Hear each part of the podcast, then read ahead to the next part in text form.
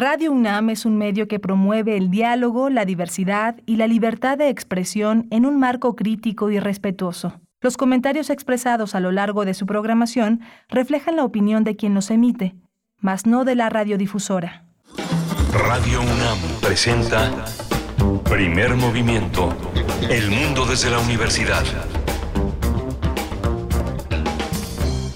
Hola, buenos días. Hoy es eh, viernes, viernes 4 de noviembre y son las 7.04 de la mañana en esta gran ciudad de México. Estamos aquí en primer movimiento en este viernes. Está Arturo González en los controles técnicos, Rodrigo Aguilar en la producción ejecutiva y mi compañera Berenice Camacho. Querida Berenice, buenos días. Miguel Ángel Quemain, muy buenos días, con el gusto de acompañarte en la transmisión de esta mañana de viernes. También se encuentra por acá Antonio Quijano, nuestro jefe de noticias, todo listo para iniciar en esta mañana. Les acompañamos por el 96.1 en la frecuencia modulada, el 860 en amplitud modulada y también en www.radio.unam.mx esta mañana de viernes donde ustedes ponen la música. Así es que desde este momento les invitamos a participar en redes sociales para que nos envíen sus complacencias, sus peticiones. Pueden dedicar también la canción que quieran en esta mañana, viernes arroba P Movimiento en Twitter, Primer Movimiento UNAM en Facebook, las coordenadas en nuestras redes sociodigitales. Y bueno, hoy, hoy los contenidos interesantes con bastante promoción al documental Miguel Ángel, que pues es interesante lo que está pasando con el documental en México y también en la región y tú, y tú lo sabes bien. Eh, mm, se abren oportunidades creativas, se abren oportunidades de un registro de la realidad eh, que, que, es amplio, que es prácticamente infinito, que tiene posibilidades infinitas como es el documental. Y vamos a tener eh, dos muestras al menos de esa posibilidad de ese registro cinematográfico, ¿no? Sí, vamos a tener en este Cineclub Hertziano el doceavo encuentro hispanoamericano de cine y video documental independiente contra el silencio, todas las voces, con Claudia Palavicini Sánchez. Ella coordina este doceavo encuentro hispanoamericano de cine y video documental independiente contra el silencio, todas las voces.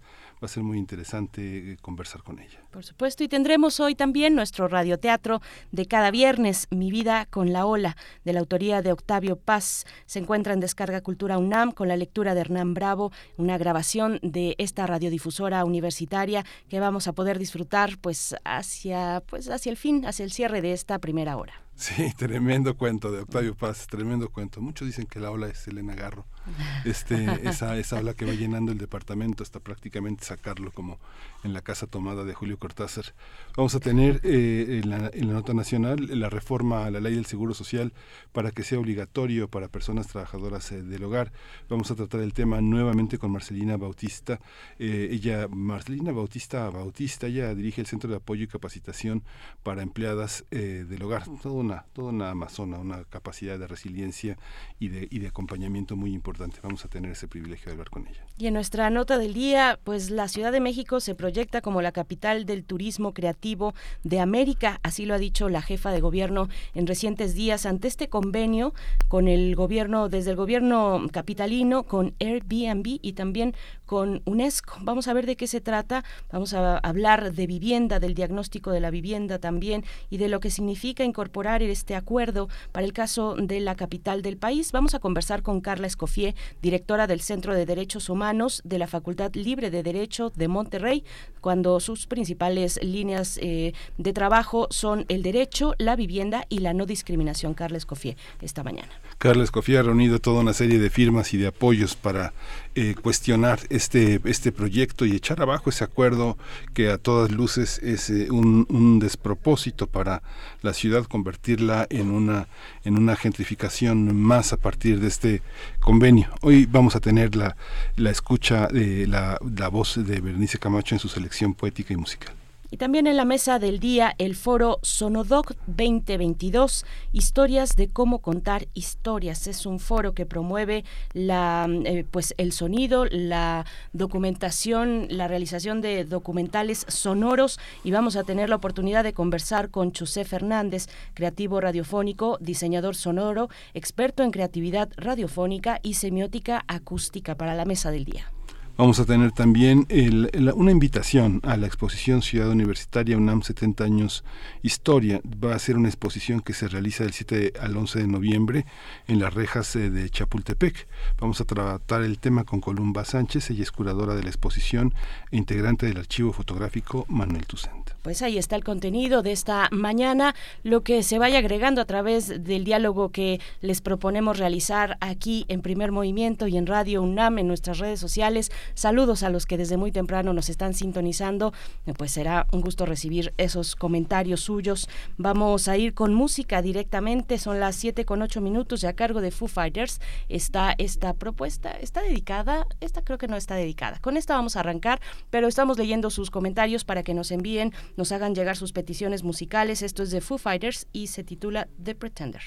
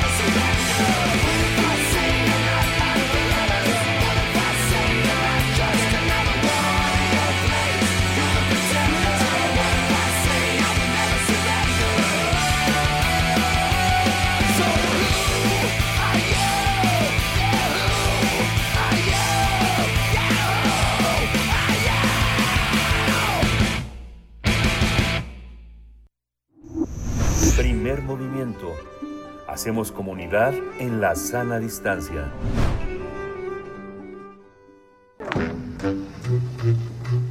Cineclub Herziano.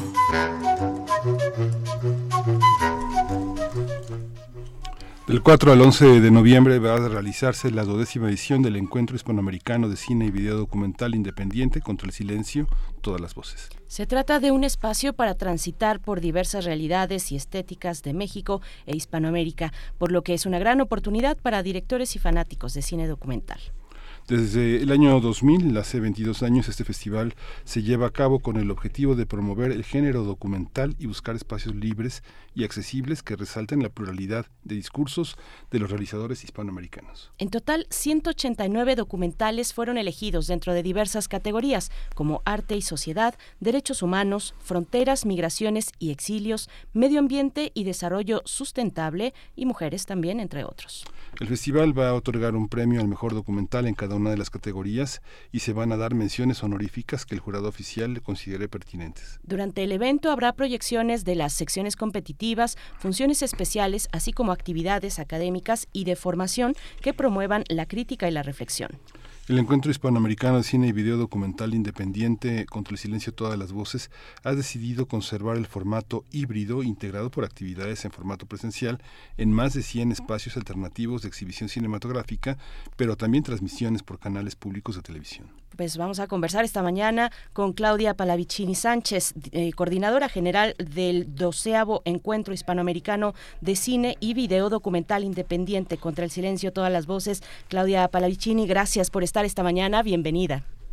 Muchas gracias. Buenos días. Hola, buenos días, eh, Claudia. Cuéntanos, bueno, ya hicimos un pequeño panorama de cómo va a estar integrado. Cuéntanos eh, de qué año a qué año son las principales producciones, quiénes son los países que participan, cuáles son los temas que caracterizan a cada, a cada punto geográfico. Cuéntanos un poco todo eso. Sí, pues mira, eh, los países que participan, se convoca a países hispanoamericanos, hispanohablantes, y generalmente se aceptan documentales de aquellos que sean realizadores o directores eh, hispanoamericanos que hablen de alguna temática que tenga que ver con algún país del mundo, no necesariamente hispanoamericano. O aquellos realizadores, directores que sean, que pueden ser de cualquier país, pero que hablen de alguna eh, problemática hispanoamericana. Más o menos este año, pues se recibieron como tuvimos una recepción que 27 documentales de están repartidos en distintos distintos países eh, y eh, de ellos se hizo una selección porque no cubrían con los con las mm, con los criterios de selección del documental y por ello se hizo una una selección. Estos documentales quedaron 532 inscritos que se ajustan a los distintos países que participan, muchos de ellos, pues principalmente, por supuesto, México, Argentina, España, son aquellos países que tienen una mayor producción y envío. Casi en todos los festivales ha sido así. Eh, y pues ya ahora quedaron, por supuesto, como ustedes bien mencionaron, 189 países, de los cuales este pues están eh, perdón, 189 documentales en los cuales este, participan en el festival las categorías. Los, eh, hay una serie de, a ver, tú me preguntaste por los países, ¿es cierto? Sí, sí, sí, sí. ¿Qué, quién, qué, ¿Qué llega con qué? Sí, pues como te digo, muchos son de aquí de México, España participa también con una cantidad considerable de documentales, Brasil tenemos una gran producción de, de documentales de Chile, en Colombia, Colombia tenemos 12, Argentina 27, eh, llegaron de Perú, hoy llegó un documental de Austria, dos de Guatemala, Panamá 1, Canadá 1, Francia, Portugal 2, Honduras 1.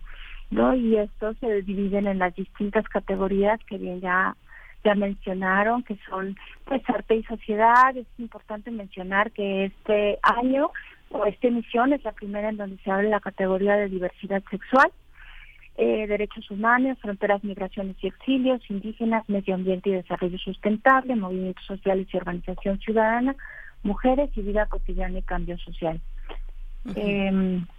Claudia, eh, déjame preguntarte, eh, bueno, si nos puedes precisar cuáles cuáles fueron los criterios para ser seleccionados, para darnos una idea de, pues, precisamente cuáles son esos parámetros que podemos que podremos disfrutar a partir de hoy, del 4 de noviembre, hoy, viernes que arranca este doceavo encuentro hispanoamericano de cine y video documental independiente. Y bueno, son son 12 ediciones desde el año mm, que se han desarrollado desde el año 2000. Es un largo caminar, Claudia Palavicini. Eh, ¿Cuál es la retrospectiva? Que nos cuentes un poco de pues eh, cómo, cómo ha sido este, este gran trabajo de impulsar el documental independiente en la región, en habla hispana, pero también nos estás contando eh, que vienen, que los orígenes son, son pues no necesariamente de países latinos, sino, sino incluso más allá. Eh, cuéntanos cómo, cómo ha sido este caminar a lo largo pues ya de 22 años con 12, 12 encuentros.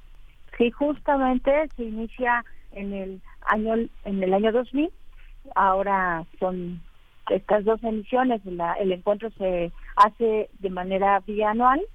El recorrido pues ha sido un recorrido muy interesante, ¿no? Porque es un festival que inicia eh, justo en el arranque del milenio, cuando pues hay una hay una necesidad o hay una eh, yo, yo creo, bueno, no yo creo, hay una necesidad en ese momento de dar como un giro de veras de dónde venimos hacia dónde vamos en, el nuevo milenio.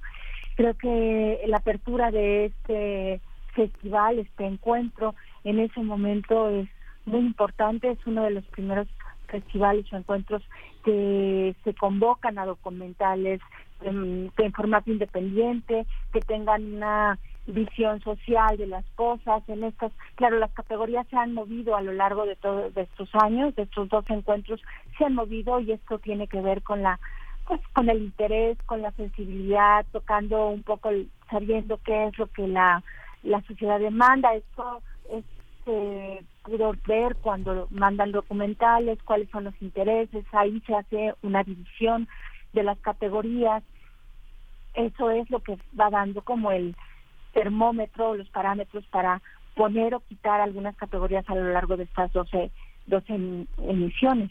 Eh, ¿Qué es lo que ha sucedido en todos estos años? Bueno, pues, pues que se han generado pues redes, muchas redes de, de intercambio de documentalistas, se han generado espacios, muchos espacios alternativos reconocidos para la transmisión del documental en distintos lugares de la República Mexicana se tiene una biblioteca que cuenta hoy con cinco mil títulos, ¿no? Que los eh, realizadores y directores ceden sus, su material para la transmisión de estos de estos trabajos y difusión uh, con fines educativos y no lucrativos. Eh, está abierta, es una biblioteca abierta que se hace la solicitud en la organización y se, y se da el préstamo totalmente gratuito. Eh, creo que los avances han sido muchísimos a lo largo de estos 12 años y la llegada de del material pues cada vez crece mucho más. En el 2020, en el 2020 cuando estábamos en la decimoprimera emisión que fue pandemia, pues ahí eh, hubo la oportunidad de replantearse la manera de transmitir este festival que siempre ha sido presencial, por supuesto, con apoyo de todos los estados, de distintos lugares de los estados. Eh, entonces las televisoras públicas fueron las que abrieron los espacios para que esto sucediera y gracias a eso, bueno, pues el impacto eh, de público, el impacto donde llega el, el encuentro, pues es mucho mayor y por esa causa ahora tenemos estos tres formatos de presencial, eh, por las televisoras pues, que ya mencionaron, Canal 11, Canal 22, Capital 21, Canal 14 y TV UNAM. es importante mencionar que TV UNAM tiene más de 16 años con una barra programática eh, todos eh, cada semana eh, de Voces contra el Silencio y, hoy, y ahora se transmite ahí. Empezó a partir del UNAM, empezó a partir del 31 y termina el 12 de noviembre, el 31 de octubre y termina el 12 de noviembre. Eh, pues esos han sido los avances, los avances han sido muchísimos. Ahora eh, están inscritos 189 y eh, no, no se hacía selección oficial hasta antes de la pandemia, hasta la decimosegunda emisión no se hacía una selección, todos los documentales que llegaban se, se pasaban, se mostraban al público, por supuesto había un comité de selección integrado por profesionales y ellos, esos eran los documentales que iban a premiación. Sin embargo, se abrían las ventanas para todos los documentales. A partir de la pandemia, bueno, eso por horas televisivas eso no fue posible.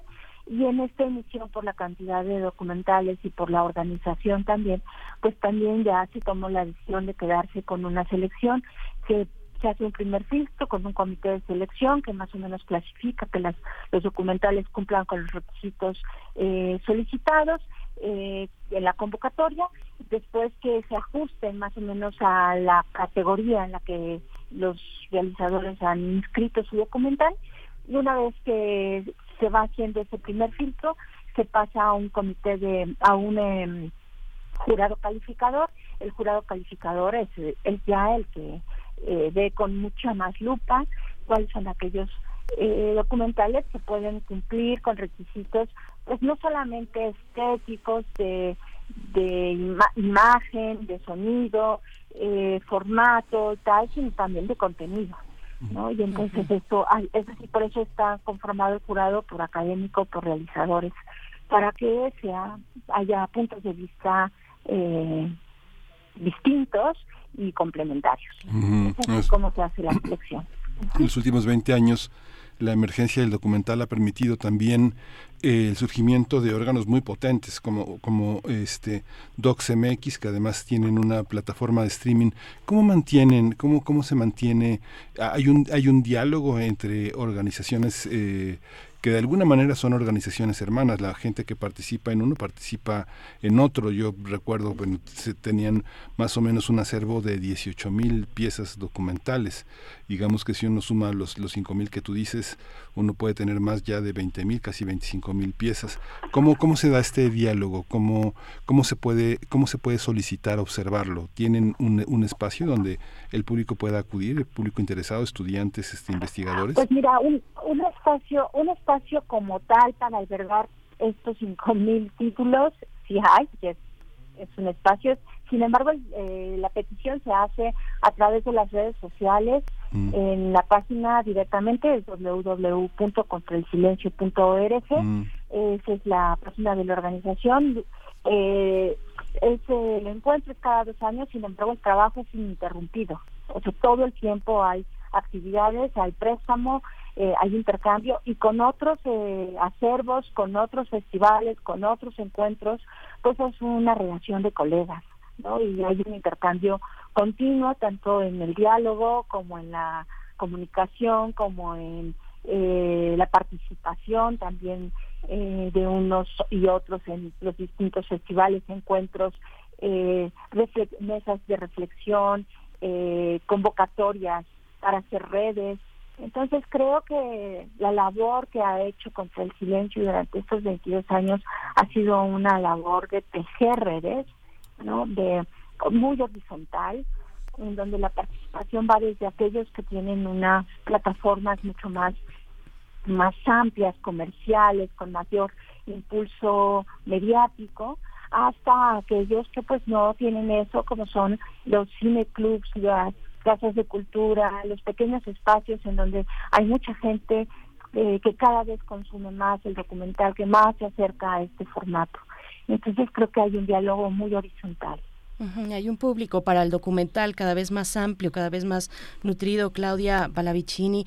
Pero, a ver, vamos a regresarnos un poquito más para que tengamos idea de cómo ha eh, progresado, de qué, cuál es el ambiente, digamos, en el que se generan los documentales independientes. ¿De qué hablamos cuando hablamos de un documental independiente? Hemos mencionado los espacios, ¿no? Que son además muchos espacios en los que se estarán, muchos y diversos a lo largo de prácticamente todo el país donde se estarán proyectando y también en la televisión pública, eh, pero mm, bueno, eh, hay creadores que han logrado, que logran tener algún estímulo, algún apoyo eh, institucional, algún apoyo público o alguna beca de, de, una fundación. No es imposible hacer un material, un documental sin esos apoyos, pero sí que es, sí que es muy difícil.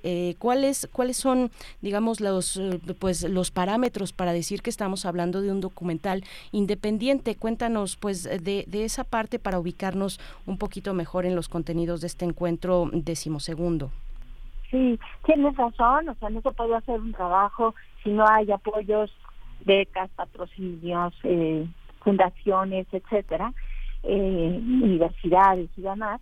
Pero aquí lo independiente tiene que ver con la visión del realizador, ¿no? Es, esa es la independencia, que no sean producciones hechas a, a petición de alguna institución o, eh, con alguna política marcada o con alguna visión o tendencia de alguna empresa, sino que sea la visión del realizador.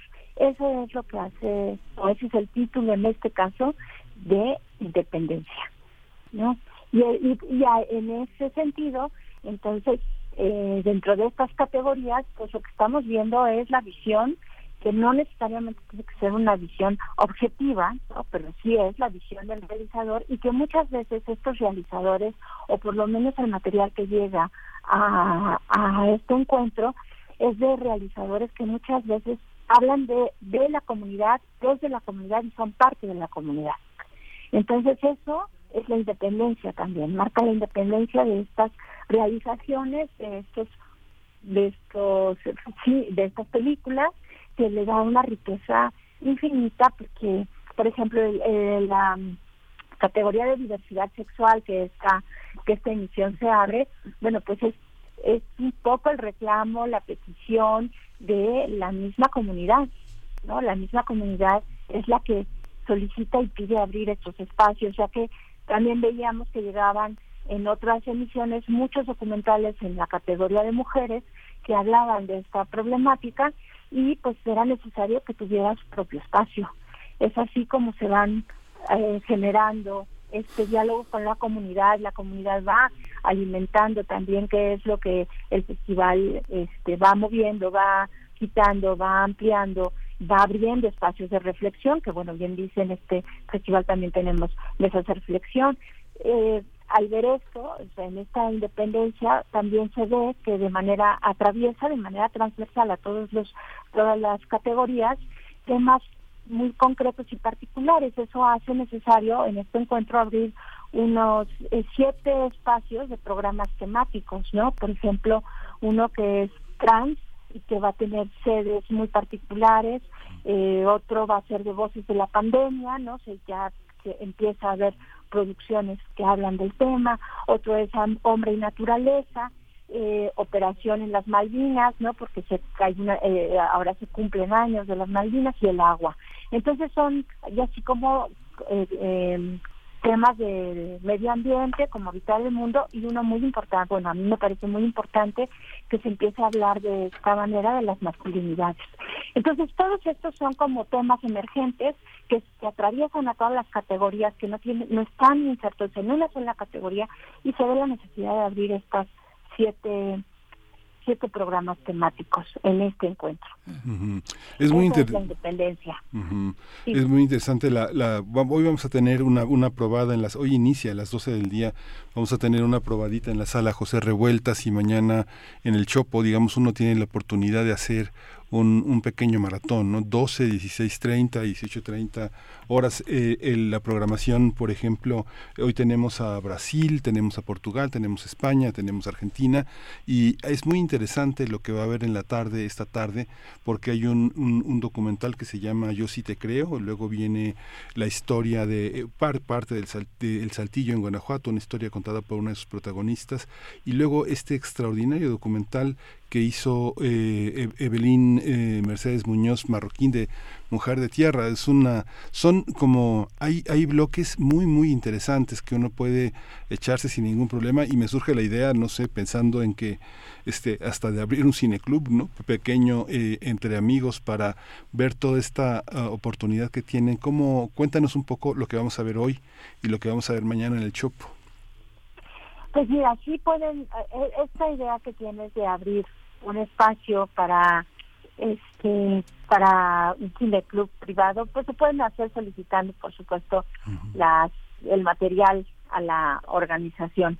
Eh, lo que dice sí es cierto, eh, lo que sucede en las distintas sedes en la UNAM, en el Centro Cultural Universitario, en la Carlos Monsiváis y en la José Revueltas, creo que es muy importante. En el cinematógrafo del Chopo la programación es muy rica. Eh, pueden acercarse también hoy al, a la José Martín. Ahí va a haber una, una pasa básicamente ahí lo que va a suceder son eh, todo lo que tiene que ver con diversidad sexual y mujeres. eh, y pues yo los invito a que se metan a la página de Contra el Silencio Todas las Voces. Hoy, por ejemplo, en el Chopo este, empieza con una función a las 5 de la tarde, que bien mencionas, ¿no? Con Clotario. Eh, después tenemos las flores que arrancan, eh, llueve. Eh, mañana tenemos una función a las 5 de la tarde, que es con preguntas y respuestas. Eh, digamos que la, la oferta es infinita. Eh, la función de las seis de la tarde del es de Cuatro Caminos por la Dignidad de las Abuelas Comadronas, ¿no? En Guatemala, que Guatemala en esta emisión pues, participó con muy pocos pocos documentales, sin embargo, creo que es muy valioso lo que han presentado y tenemos también este, mencionar que va a haber 27 funciones distribuidas en las sedes principales con la presencia de los directores. Entonces, además, eso también enriquece muchísimo el debate, el, el intercambio con, con los realizadores, con los directores, para saber de dónde y cómo y cuándo vienen estas, se hacen y se realizan estos documentales. Claudia Palavicini, las personas eh, pues de cualquier otro estado de la República que no sea la capital eh, pueden tener también la oportunidad de acercarse. Lo, lo bueno veo es, es, es emocionante ver que eh, instituciones públicas cierran filas en torno a la difusión, a la promoción, a la proyección del documental. Está la universidad, la UAM, la Universidad Autónoma Metropolitana, la Secretaría de Cultura en Ciudad de México, TV UNAM, la Filmoteca de la UNAM. Y lo pregunto porque con mucho esfuerzo cuando un realizador, una realizadora, pues finaliza su documental, viene después la difícil tarea de, colocarlo, de, darle difusión, el tema de la distribución, que es todo un tema que está acaparado. Es muy difícil que un documental independiente llegue a salas comerciales, tiene que girar mucho antes, eh, vaya a ir de gira en distintos eh, foros, espacios y festivales como este, por ejemplo, pero eh, pues cuéntanos un poco de, ese, de esa otra parte, de ese ecosistema, de eso que le toca también a los creadores y que depende tal vez a veces de otros talentos que no necesariamente son los los cinematográficos, los los estéticos, ¿no? Lo que tiene que ver con una realización de, de, un de un producto, de un producto eh, audiovisual. Sí. Mira, la primera parte que mencionas está eh, apoyo institucional, eh, cómo cierran filas y por supuesto la Universidad Autónoma Metropolitana, eh, la UNAM, la Secretaría de Cultura, para abrir estos espacios que cada vez son más, las televisoras públicas, eh, el tema de la difusión de estos documentales. Creo que eh, Voces contra el Silencio justamente lo que ha hecho a lo largo de estos 22 años es abrir estos, estos espacios que se dan justamente en el encuentro.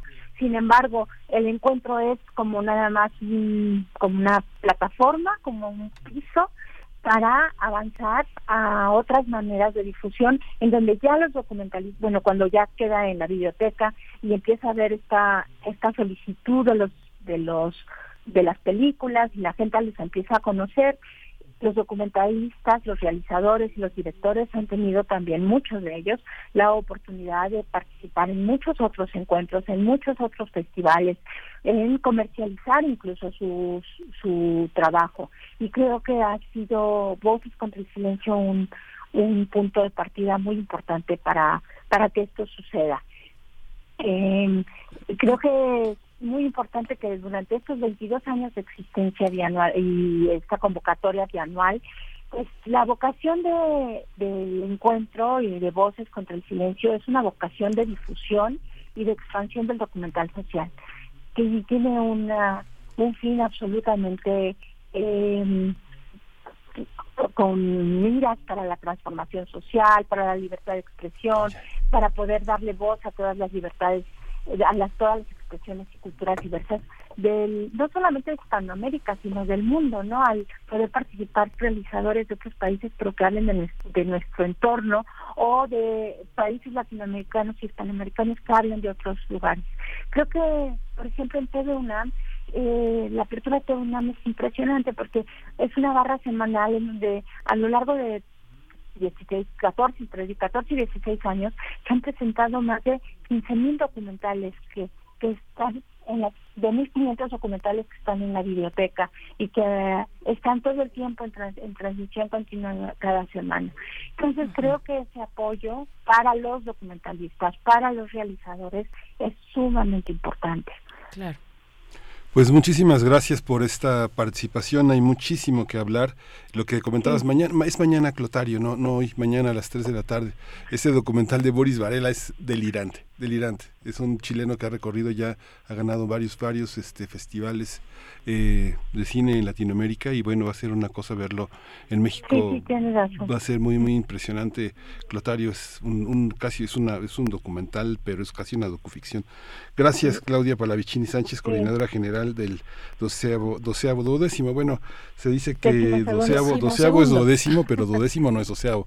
es toda una cuestión, ¿no? Porque la pulgada, la pulgada es una duodécima parte, está dividido en un duodécimo. Así que, bueno, muchas gracias Claudia Palavicini Sánchez, muchas gracias por tu participación. Muchas gracias, Miguel Ángel. Muchas gracias. Ahí nos vemos. Por el espacio. Ahí nos vemos. Sí, hasta luego. Hasta, pronto. www.contraelsilencio.org. Ahí podrán tener mayor información de este decimosegundo encuentro hispanoamericano de cine y video documental independiente. Nosotros vamos con una petición musical. Eh, Marta, Marta Valencia nos pide a cargo de Courtney Barnett esta canción que ya está sonando Over Everything.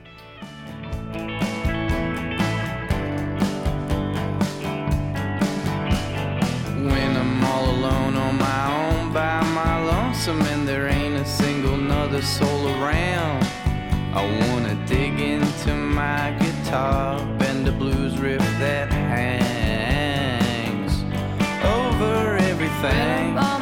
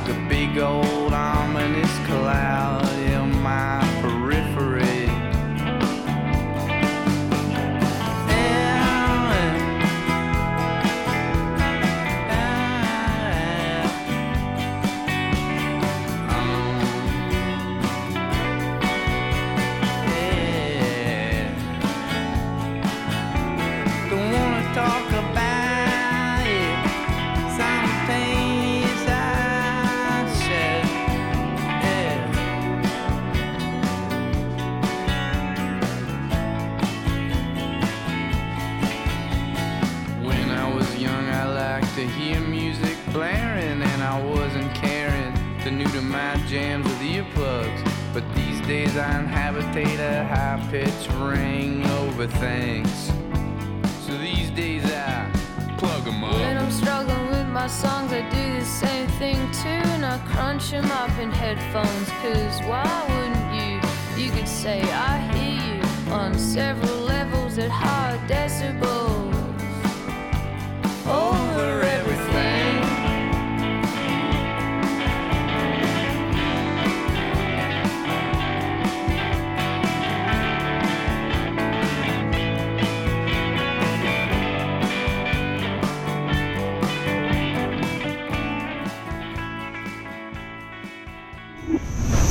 Primer movimiento. Hacemos comunidad en la sana distancia. 7 con 43 minutos, el momento de presentar nuestro radioteatro de esta mañana, Mi vida con la ola, autoría de Octavio Paz en la lectura de Hernán Bravo, una grabación de Radio UNAM. Vamos con ello y después al corte. Cuando cuentes cuentos, recuerda los de primer movimiento. Cuando dejé aquel mar, una ola se adelantó entre todas.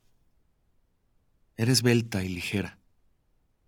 A pesar de los gritos de las otras que la detenían por el vestido flotante, se colgó de mi brazo y se fue conmigo, saltando. No quise decirle nada porque me daba pena avergonzarla ante sus compañeras. Además, las miradas coléricas de las mayores me paralizaron. Cuando llegamos al pueblo, le expliqué que no podía ser, que la vida en la ciudad no era lo que ella pensaba en su ingenuidad de ola, que nunca ha salido del mar. Me miró seria. No, su decisión estaba tomada. No podía volver. Intenté dulzura, dureza, ironía. Ella lloró, gritó, acarició, amenazó. Tuve que pedirle perdón. Al día siguiente empezaron mis penas. ¿Cómo subir al tren sin que nos vieran el conductor, los pasajeros, la policía? Es cierto que los reglamentos no dicen nada respecto al transporte de olas en los ferrocarriles, pero esa misma reserva era un indicio de la severidad con que se juzgaría nuestro acto. Tras de mucho cavilar, me presenté en la estación una hora antes de la salida, ocupé mi asiento y cuando nadie me veía, vacié el depósito de agua para los pasajeros. Luego, cuidadosamente, vertí en él a mi amiga. El primer incidente surgió cuando los niños de un matrimonio vecino declararon su ruidosa sed. Les salí al paso y les prometí refrescos y limonadas. Estaban a punto de aceptar cuando se acercó otra sedienta. Quise invitarla también, pero la mirada de su acompañante me detuvo. La señora tomó un vasito de papel, se acercó al depósito y abrió la llave. Apenas estaba a medio llenar el vaso cuando me interpuse de un salto entre ella y mi amiga. La señora me miró con asombro. Mientras pedía disculpas, uno de los niños volvió a abrir el depósito. Lo cerré con violencia. La señora se llevó el vaso a los labios. ¡Ay! ¿El agua está salada? El niño le hizo eco. Varios pasajeros se levantaron. El marido llamó al conductor. "E- Este individuo echó sal al agua. El conductor llamó al inspector. Con que usted echó sustancias en el agua. El inspector llamó al policía en turno. Con que usted echó veneno al agua. El policía en turno llamó al capitán.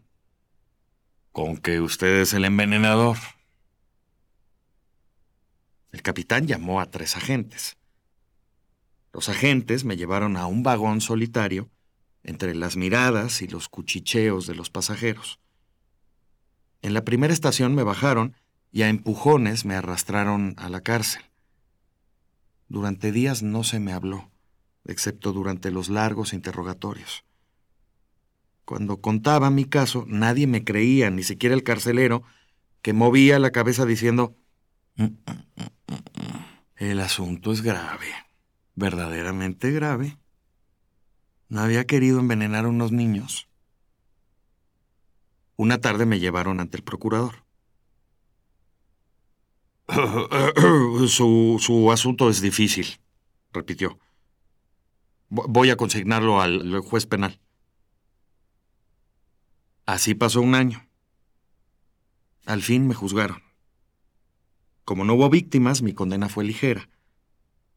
Al poco tiempo llegó el día de la libertad. El jefe de la prisión me llamó. Bueno, ya está libre. Tuvo suerte, gracias a que no hubo desgracias. Pero que no se vuelva a repetir, porque la próxima le costará caro.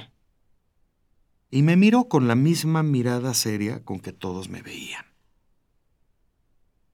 Esa misma tarde tomé el tren y luego de unas horas de viaje incómodo llegué a México. Tomé un taxi y me dirigí a casa. Al llegar a la puerta de mi departamento oí risas y cantos. Sentí un dolor en el pecho, como el golpe de la ola de la sorpresa cuando la sorpresa nos golpea en pleno pecho. Mi amiga estaba allí, cantando y riendo como siempre. ¿Cómo regresaste? "Bueno, Muy fácil, en el tren. Alguien, después de cerciorarse de que solo era agua salada, me arrojó en la locomotora. Fue un viaje agitado. De pronto era un penacho blanco de vapor, de pronto caía en lluvia fina sobre la máquina. La adelgacé mucho. Perdí muchas gotas. Su presencia cambió mi vida. La casa, de pasillos oscuros y muebles empolvados, se llenó de aire, de sol, de rumores y reflejos verdes y azules, pueblo numeroso y feliz de reverberaciones y ecos. ¿Cuántas olas es una ola? ¿Y cómo puede hacer playa o roca o rompeolas un muro, un pecho, una frente que corona de espumas? Hasta los rincones abandonados, los abyectos rincones del polvo y los detritus fueron tocados por sus manos ligeras.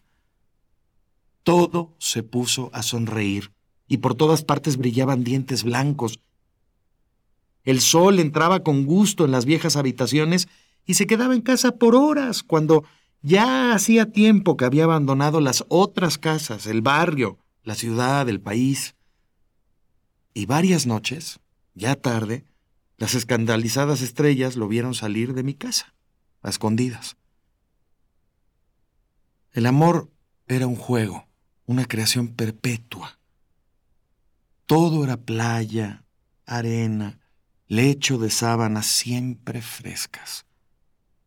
Si la abrazaba, ella se erguía increíblemente esbelta como el tallo líquido de un chopo. Y de pronto, esa delgadez florecía en un chorro de plumas blancas, en un penacho de risas que caían sobre mi cabeza y mi espalda y me cubrían de blancuras. O se extendía frente a mí, infinita como el horizonte, hasta que yo también me hacía horizonte y silencio. Plena y sinuosa, me envolvía como una música o unos labios inmensos. Su presencia era un ir y venir de caricias, de rumores, de besos.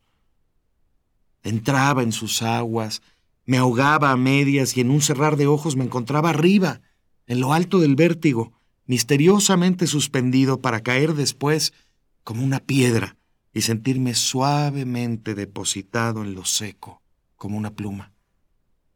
Nada es comparable a dormir mecido en esas aguas si no es despertar golpeado por mil alegres látigos ligeros, por mil arremetidas que se retiran, riendo. Pero jamás llegué al centro de su ser. Nunca toqué el nudo del ay y de la muerte. Quizá en las olas no existe ese sitio secreto que hace vulnerable y mortal a la mujer, ese pequeño botón eléctrico donde todo se enlaza, se crispa y se yergue para luego desfallecer. Su sensibilidad, como la de las mujeres, se propagaba en ondas, solo que no eran ondas concéntricas, sino excéntricas, que se extendían cada vez más lejos hasta tocar otros astros.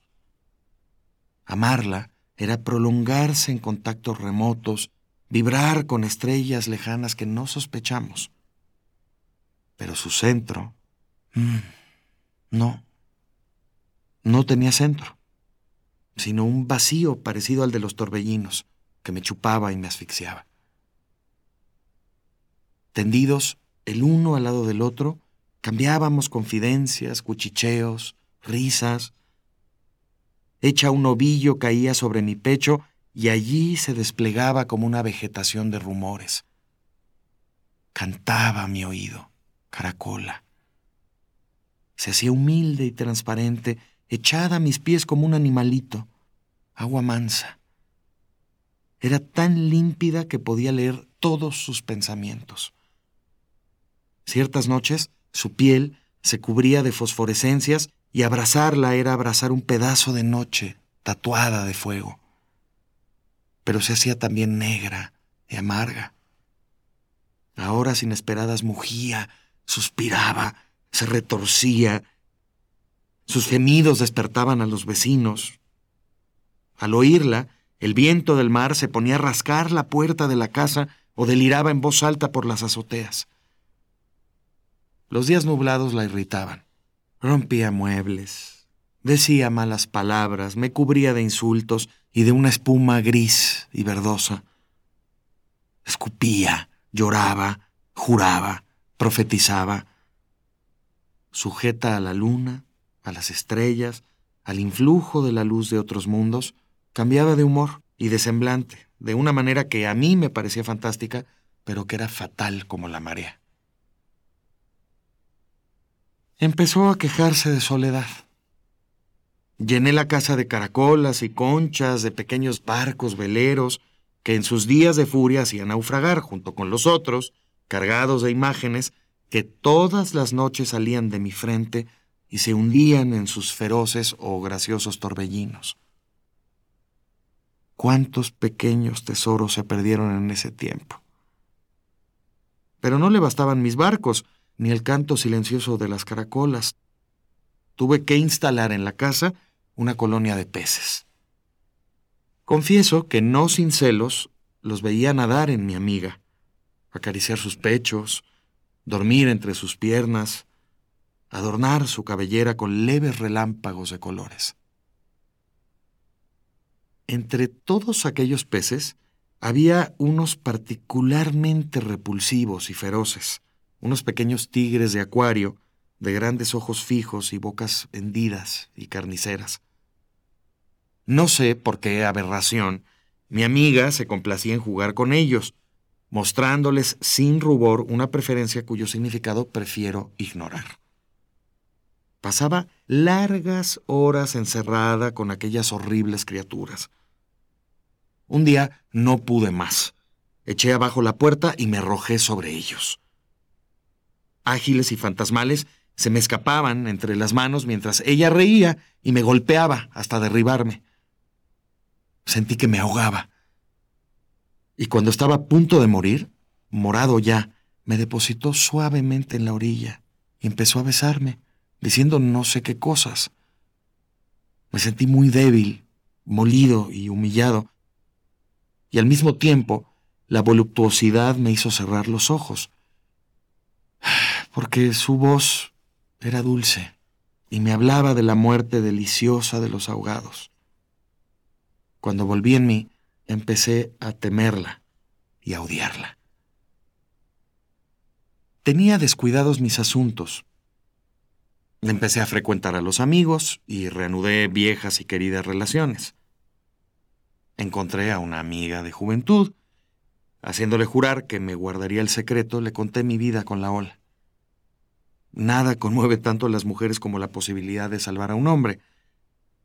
Mi redentora empleó todas sus artes, pero ¿qué podía una mujer, dueña de un número limitado de almas y cuerpos, frente a mi amiga, siempre cambiante y siempre idéntica a sí misma en sus metamorfosis incesantes? Vino el invierno. El cielo se volvió gris la niebla cayó sobre la ciudad. Llovía una llovizna helada. Mi amiga gritaba todas las noches. Durante el día se aislaba, quieta y siniestra, mascullando una sola sílaba, como una vieja que rezonga en un rincón. Se puso fría. Dormir con ella era tiritar toda la noche y sentir cómo se helaban paulatinamente la sangre, los huesos, los pensamientos. Se volvió honda, impenetrable, revuelta. Yo salía con frecuencia y mis ausencias eran cada vez más prolongadas. Ella, en su rincón, aullaba largamente. Con dientes acerados y lengua corrosiva roía los muros, desmoronaba las paredes. Pasaba las noches en vela, haciéndome reproches. Tenía pesadillas, deliraba con el sol, con playas ardientes. Soñaba con el polo, y en convertirse en un gran trozo de hielo navegando bajo cielos negros en noches largas como meses. Me injuriaba, maldecía y reía, llenaba la casa de carcajadas y fantasmas. Llamaba a los monstruos de las profundidades, ciegos, rápidos y obtusos. Cargada de electricidad carbonizaba lo que tocaba. De ácidos corrompía lo que rozaba. Sus dulces brazos se volvieron cuerdas ásperas que me estrangulaban. Y su cuerpo, verdoso y elástico, era un látigo implacable que golpeaba, golpeaba, golpeaba. Huí. Los horribles peces reían con risa feroz. Allá, en las montañas, entre los altos pinos y los despeñaderos, respiré el aire frío y fino como un pensamiento de libertad. Al cabo de un mes regresé. Estaba decidido. Había hecho tanto frío que encontré sobre el mármol de la chimenea, junto al fuego extinto, una estatua de hielo. No me conmovió su aborrecida belleza. La eché en un gran saco de lona y salí a la calle con la dormida a cuestas. En un restaurante de las afueras la vendí a un cantinero amigo que inmediatamente empezó a picarla en pequeños trozos que depositó cuidadosamente en las cubetas donde se enfrían las botellas.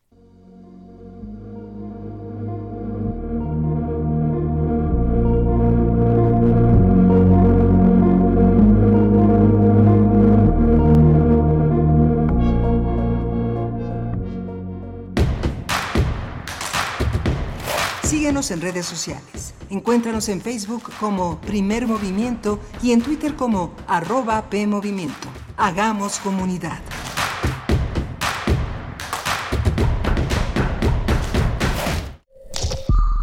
Es muy tedioso hacer siempre lo mismo. No dejes que el aburrimiento apague tu imaginación. Escucha Escaparate 961 con los eventos culturales del momento. Viernes a las 15:15 horas por Radio UNAM. Entretenimiento y cultura. Radio UNAM. Experiencia sonora.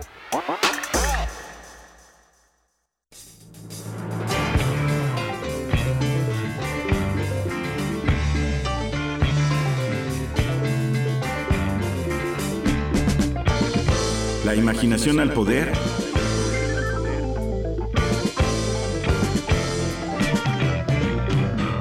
Cuando el rock dominaba el mundo. Todos los viernes a las 18.45 horas por esta estación. 96.1 de FM. Radio UNAM, Experiencia Sonora.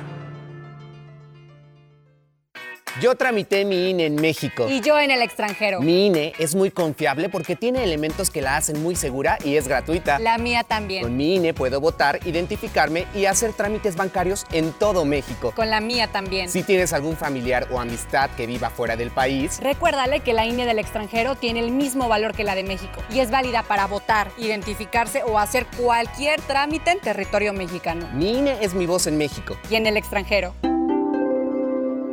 Fentanilo, heroína, cocaína, piedra, cristal, No importa qué droga química te metas, de todas formas te destruyes, pero la sangre de las drogas nos mancha a todos. Mejor métete esto en la cabeza. Si te drogas, te dañas. Si necesitas ayuda, llama a la línea de la vida, 800-911-2000. Para vivir feliz, no necesitas meterte en nada. Gobierno de México. Este es el sitio donde se intersecta toda la música. Toda. Intersecciones. Encuentros de la fusión musical. Todos los viernes a las 21 horas por el 96.1 de FM. Radio UNAM. Experiencia sonora. ¿Sabes qué tienen en común? El polvo de una estrella durmiente, el moco de King Kong o el enano más alto de todos. Pues que a todos los puedes encontrar en la radio.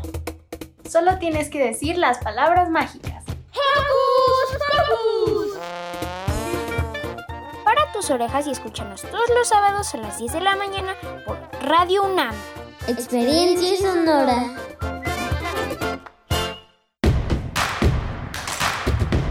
Queremos escucharte. Llámanos al 55 36 43 39 y al 55 36 89 89. Primer movimiento. Hacemos comunidad. Muy buenos días, ya son las 8 de la mañana con 4 minutos. Hoy es viernes 4 de noviembre de 2022 y estamos saludándoles a través de Radio UNAM en el 96.1, la frecuencia modulada, amplitud modulada el 860 y en la web www.radio.unam.mx esta mañana de viernes. Rodrigo Aguilar en la producción ejecutiva, Arturo González frente a la consola en los controles técnicos. Está también Antonio Quijano, nuestro jefe de noticias y de este lado del cristal, Miguel Ángel Quemain en la conducción. Buenos días, Miguel Ángel. Hola Berenice Camacho, buenos días, buenos días a todos. Estábamos comentando lo que ha pasado en el mercado digital. Hace dos semanas hubo una, una, una mesa redonda en la, en la Buchmesse, en la Feria Internacional del Libro de Frankfurt, una, una, una, mesa que moderó, que moderó Rudiger Bischerbart, un, uno de los eh, grandes este, eh, conocedores de la mercadotecnia del libro.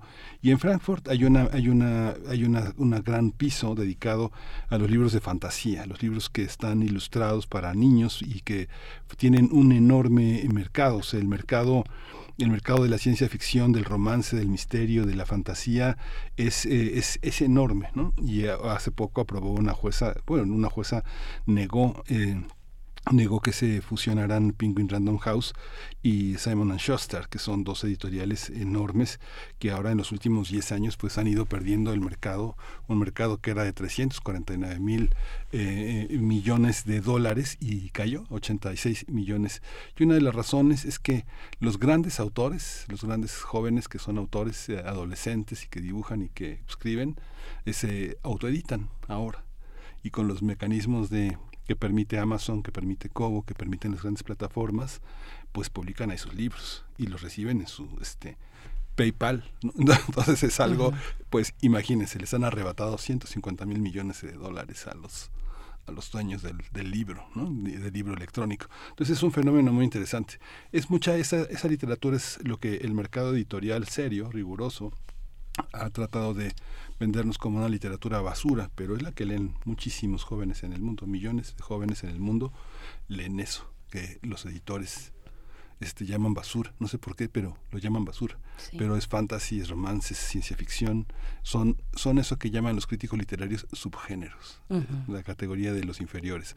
Pero es parte, es interesante seguir esa, esa línea en la mercadotecnia porque el libro físico también tiende, tiende a desaparecer porque es muy difícil tener un libro físico de un escritor joven holandés, ¿no? Sí. Tenemos, podemos tenerlo en México, aquí en Chalco, este por un, medio electrónico, ¿no? no hay problema que tengamos ese acceso a través de las redes, ¿no? Sí, hay una crítica cuando se trata de plataformas como Amazon, plataformas más grandes que tienen fines lucrativos muy importantes, pero hay otras plataformas también independientes. Ahora que te escucho, Miguel Ángel, pienso, por ejemplo, en el gran mercado de los mangas coreanos, que son, se llaman manguas, por ejemplo, eh, en plataformas, en plataformas abiertas, en plataformas donde los eh, más jóvenes pues están asistiendo a esos espacios digitales a, divertirse, a divertirse con esa producción editorial del, del manga coreano, en este caso, Colmangua, eh, y, están ahí, pues lo que se ve son estructuras tradicionales de la, del mundo editorial, pues que tienen, como dices, que negociar con otros espacios a los cuales no están alcanzando a llegar,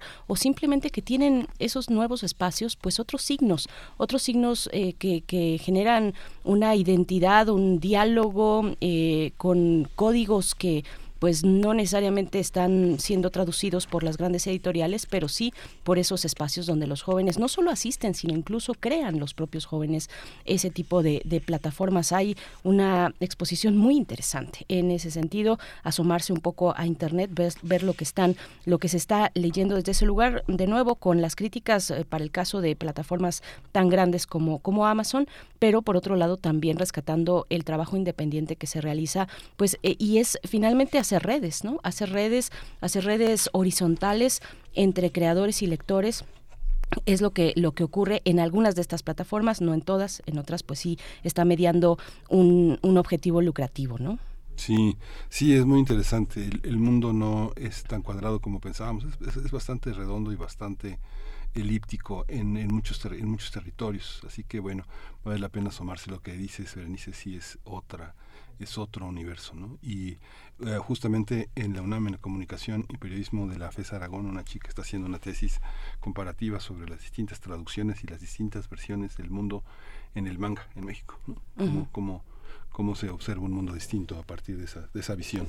Así es, así es, Miguel Ángel. Bueno, pues coméntenos ustedes, como ven, consultan algunas de estas plataformas más eh, tiradas hacia lo independiente, más orientadas hacia un trabajo colaborativo. Cuéntenos cuáles conocen y aquí lo podemos compartir entre todos para que pues nos vayamos encaminando hacia esos espacios también, al menos para conocerlos y que de pronto llegue pues el más joven de la familia y no nos agarre eh, descolocados con todos estos referentes que hay en abundancia en, en las redes sociales y en el espacio sociodigital o en una parte en el que habitamos al menos la la mayoría de las personas ese espacio que parece a veces tiene dueño o sí, lo tiene, aunque la Internet debería ser eh, un espacio completamente libre, pero bueno, esa es otra discusión. Nosotros estamos aquí eh, leyendo sus comentarios, buenos comentarios para el radioteatro de esta mañana, Mi vida con la ola de Octavio Paz y vamos a, eh, bueno, también estamos recibiendo ya varias complacencias musicales que no nos va a dar el tiempo para ponerlas todas, pero vamos por orden con ellas, algunas tienen alguna, algunas tienen dedicatoria, otras no. Vamos a ir poniendo por acá al, eh, al ritmo de la mañana de este viernes 4 de noviembre y tendremos en estos momentos, además del saludo, por supuesto, a la radio Nicolaita que nos permite llegar hasta Morelia en el 104.3. Saludos por allá. Tendremos en nuestra nota nacional una conversación con Marcelina Bautista, Bautista, directora del Centro de Apoyo y Capacitación para Empleadas del Hogar, CACE por sus siglas, la reforma a la ley del Seguro Social para que sea obligatorio para personas trabajadoras del hogar. Bueno, hay que poner atención porque esto entra en vigor y tendremos los detalles con Marcelina Bautista que ha realizado junto con compañeras y compañeros un trabajo extraordinario desde hace dos décadas. Así es que, bueno, esto para iniciar nuestra hora de este momento, Miguel Ángel. Vamos a tener también el convenio del gobierno de la Ciudad de México con Airbnb. Eh, vamos a tratar el tema con Carla Escofié. Ella dirige el Centro de Derechos Humanos de la Facultad Libre de Derecho de Monterrey. Sus principales temas de trabajo son el derecho, la vivienda y la no discriminación. Antes de que se nos pase rápidamente por acá. Rubí en redes sociales nos dice, hola, buenos días, los escuchamos como cada mañana de camino al trabajo. Ay, Rubí, a ver si todavía alcanzamos a, mandarte estos saludos que nos pides para Diego, para Dante y para ti, para ti supongo, Rubí. Diego, Dante y Rubí, muy buenos días a, ustedes tres y gracias por sintonizarnos. Vamos a ir ya con nuestra nota nacional. Nota nacional. Con 486 votos a favor y una abstención en el Pleno de la Cámara de Diputados, se aprobó un paquete de reformas a la ley del Seguro Social para establecer que toda persona que contrate a una persona trabajadora del hogar tiene la obligación de inscribirla al Instituto Mexicano del Seguro Social. De esta forma, el Congreso da respuesta a una lucha de las empleadas y empleados del hogar organizados, ya que la reforma favorece que cuenten con ahorro para una pensión, incapacidades y guarderías, entre otros beneficios. De acuerdo con la encuesta nacional de ocupación y empleo, la ENOE, México es el segundo país con más trabajadoras del hogar en el continente, casi 2.3 millones de personas dedicadas a esta ocupación. En primer lugar se encuentra Brasil y en tercero Estados Unidos. La reforma define quiénes serán consideradas personas trabajadoras del hogar y reconoce tres diferentes modalidades laborales, de entrada por salida, de planta o de quedada y empleo en diferentes domicilios. La reforma que ya fue avalada en marzo pasado por el Senado de la República deberá ser promulgada por el Ejecutivo. Tendremos una charla sobre estas reformas aprobadas por Cámara de Diputados a la Ley del Seguro Social para que las personas trabajadoras del hogar tengan eh, seguridad social, tengan IMSS y beneficios de retiro, cesantía de edad avanzada y, vejez también. Nos acompaña a través de la línea Marcelina Bautista Bautista, directora del CACE, el Centro de Apoyo y Capacitación para Empleadas del Hogar. Marcelina Bautista, muy buenos días. Felicidades por este logro de tantos, después de tantos años de trabajo, de impulsar un activismo eh, tan importante importante para las personas trabajadoras del hogar. ¿Cómo estás? Buenos días. Buenos días, Berenice, Miguel. Eh, pues sí, estamos, estamos muy eh, contentas porque, bueno, al fin de tantos años eh, se reconoce esta labor como trabajo y sobre todo los derechos de las trabajadoras del hogar, así como es esta nueva ley que se reforma en materia de personas trabajadoras del hogar. Cada vez que hablamos con, con usted, Marcelina, siempre hay un paso adelante. Eh, este, este, paso, este paso adelante significa que eh, va a haber todo un trabajo de difusión y de reconciliación con las personas que no están de acuerdo. Hay muchas personas que quieren contratar y contratar a la gente sin que tenga ningún derecho. ¿Cómo, cómo piensa usted que eh, se, se abre este panorama en relación con quienes son los patrones, quienes están eh, teniendo que aceptar obligatoriamente los derechos de las personas trabajadoras del hogar. ¿Cómo, cómo, lo, ¿Cómo lo observa usted? ¿Cuál es el futuro? ¿Qué consecuencias va a tener esto en la relación con el patrón? Sin duda, pues tiene retos, desafíos, sin embargo, creo que es importante para las trabajadoras y, personas empleadoras reconocer que pues estos cambios eh, ya ya se dieron después del plan piloto que duró más de 18 meses y pues esta esta reforma eh, a la ley del seguro social implica no solamente que pues que lo tengan que cumplir sino también deberá haber sanciones para quienes no lo cumplen o renuncien sus derechos porque pues ha sido una gran lucha que hemos llevado a cabo pues por más de 20 22 años. Entonces nosotras vamos a cerrar esta este plan piloto eh, con el IMSS y otras instituciones como la OIT, la Conferencia Interamericana de Seguridad Social para precisamente encontrar pues las vías eh, más adecuadas para hacer llegar la información a las trabajadoras y eh, personas empleadoras. Marcelina, es todo un, un, capítulo entero de la ley del Seguro Social dedicado a las personas trabajadoras del hogar. ¿Quiénes son? ¿Quiénes son y qué actividades quedan establecidas en la Ley Federal del Trabajo también? Sí, son eh, personas, eh, hombres y mujeres, por eso se llama personas trabajadoras del hogar, que eh, tienen este derecho como como tal, donde trabajan de entrada por salida, trabajan en una sola en una sola casa o, o viven en la casa donde trabajan. Esta seguridad, esta ley contempla cinco seguros para las trabajadoras, ¿no?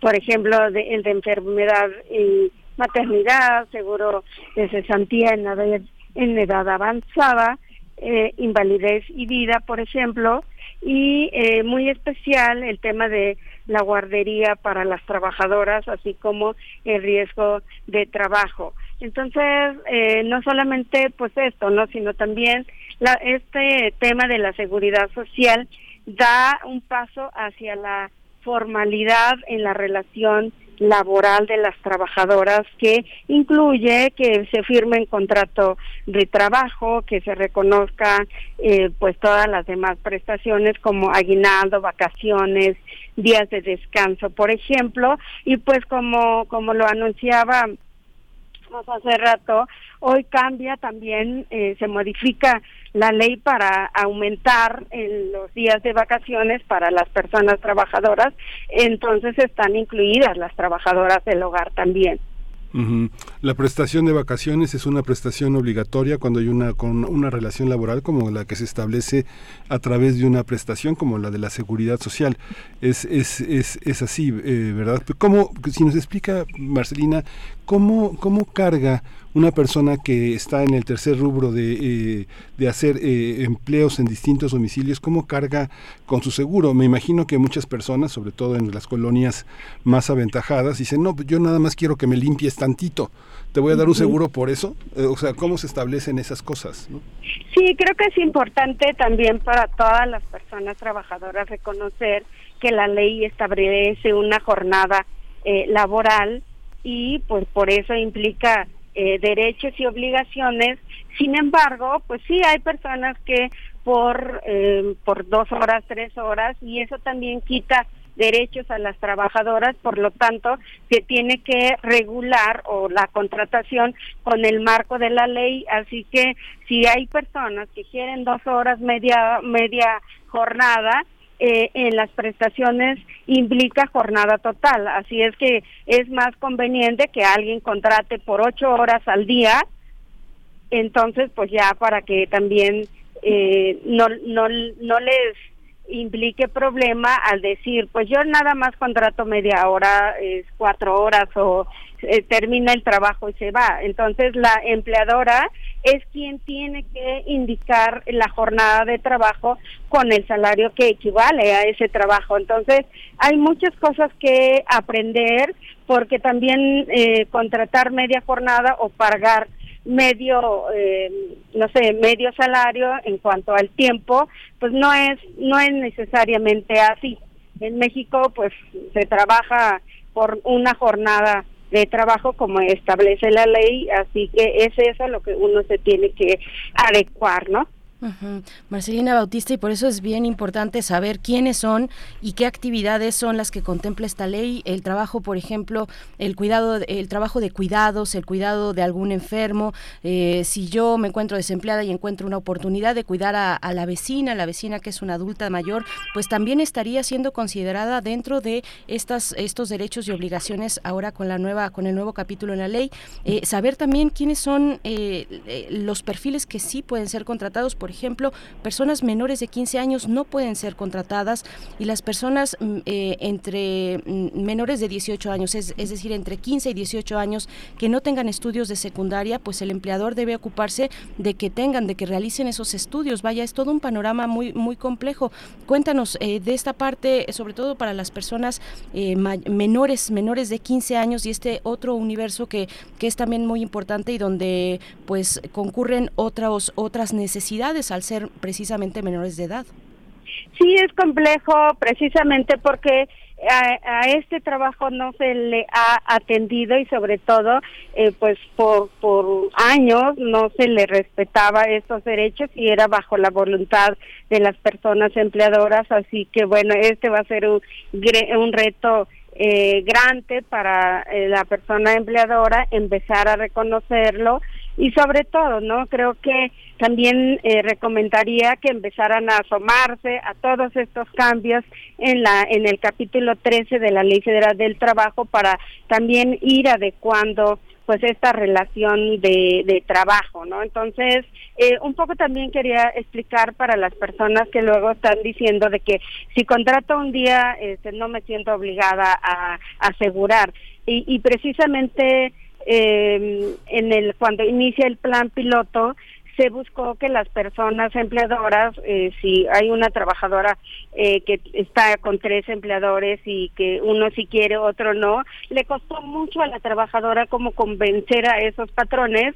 Y entonces lo que decide el IMSS en, el, en la fase 2 del plan piloto es que cada quien, cada quien así contratar un día o siete días a la semana cada quien debe asegurar a su trabajadora de manera proporcional a lo que le toca de seguridad social. Así es que eh, no importa que tengas un día a la trabajadora o tres días o siete días, porque hay trabajadoras que trabajan casi todos los días, así que eh, es importante también conocer esta, esta forma de afiliación que incluye eh, la, la ley ahora. Hay mucho camino por andar todavía también, eh, Marcelina Bautista, todavía pienso en las personas que están de planta. Lo que dice mi compañera Berenice Camacho es muy, muy importante entre 15 y 18 años el aportar, dar un apoyo para que las personas se superen y estudien. Pero hay eh, una, una, una gran escritora mexicana que nació, eh, que creció en los años 60, hacía una crónica de, este, su mamá era trabajadora doméstica, trabajadora del hogar, en ese momento era la sirvienta, ¿no? Y ella era, ella, ella- y ella era la sirvientita. Entonces, este, ella empezó, este, vete por las tortillas hasta hazme un café o ábrele el, el al señor, ese tipo de cosas. ¿Cómo entender una persona que, que es empleada de planta? ¿Qué, ¿Qué pasa si tiene un hijo, dos hijos? ¿Cómo, ¿Cómo se resuelve legalmente esa situación? Sí, el trabajo del hogar pues nunca se acaba y siempre siempre hay eh, trabajo que hacer y por eso también es muy importante por la persona que, que contrata a alguien es que sepa también eh, pues ver el- este trabajo que le toca a una trabajadora que va a su casa a realizar ese trabajo y que le toca a ella como persona eh, pues empleadora o, o pues madre de familia o familia incluso no ya no podemos hablar que solamente también este trabajo o delegar este trabajo o contratar a una trabajadora solamente le corresponde a las mujeres no muchos hombres contratan a alguien y entonces no conocen pues estos marcos normativos que ya han cambiado. Entonces eh, tenemos que entender que hay trabajos de cuidados que muchas veces no les toca a la trabajadora no entonces creo que también esta, esta Ay, a ver, eh, Marcelina Bautista, te estamos perdiendo. Te estamos perdiendo. Sobre el Vamos. tema del Ahí estás, ahí estás. Marcelina, estás ahí. Es que te perdimos durante un segundito, pero estamos de Ya. vuelta contigo. Eh, Sí, gracias, sí. gracias por continuar aquí. Eh, te pregunto cómo se da por terminada la relación de trabajo. Hay una indemnización de por medio. Cuéntanos de, pues, de todas estas obligaciones que pasan también por cuestiones de, por supuesto, vacaciones pagadas, aguinaldo, primas vacacionales. Cuéntanos. Sí, claro, la relación, la terminación de la relación de trabajo también lo establece la Ley Federal del Trabajo en el capítulo 13, donde eh, pueden terminar la relación siempre y cuando haya una indemnización. ¿Y cuál es esa indemnización? Eh, tres meses de salario, 20 días por cada año de trabajo, más 12 días y proporcional de vacaciones, aguinaldo.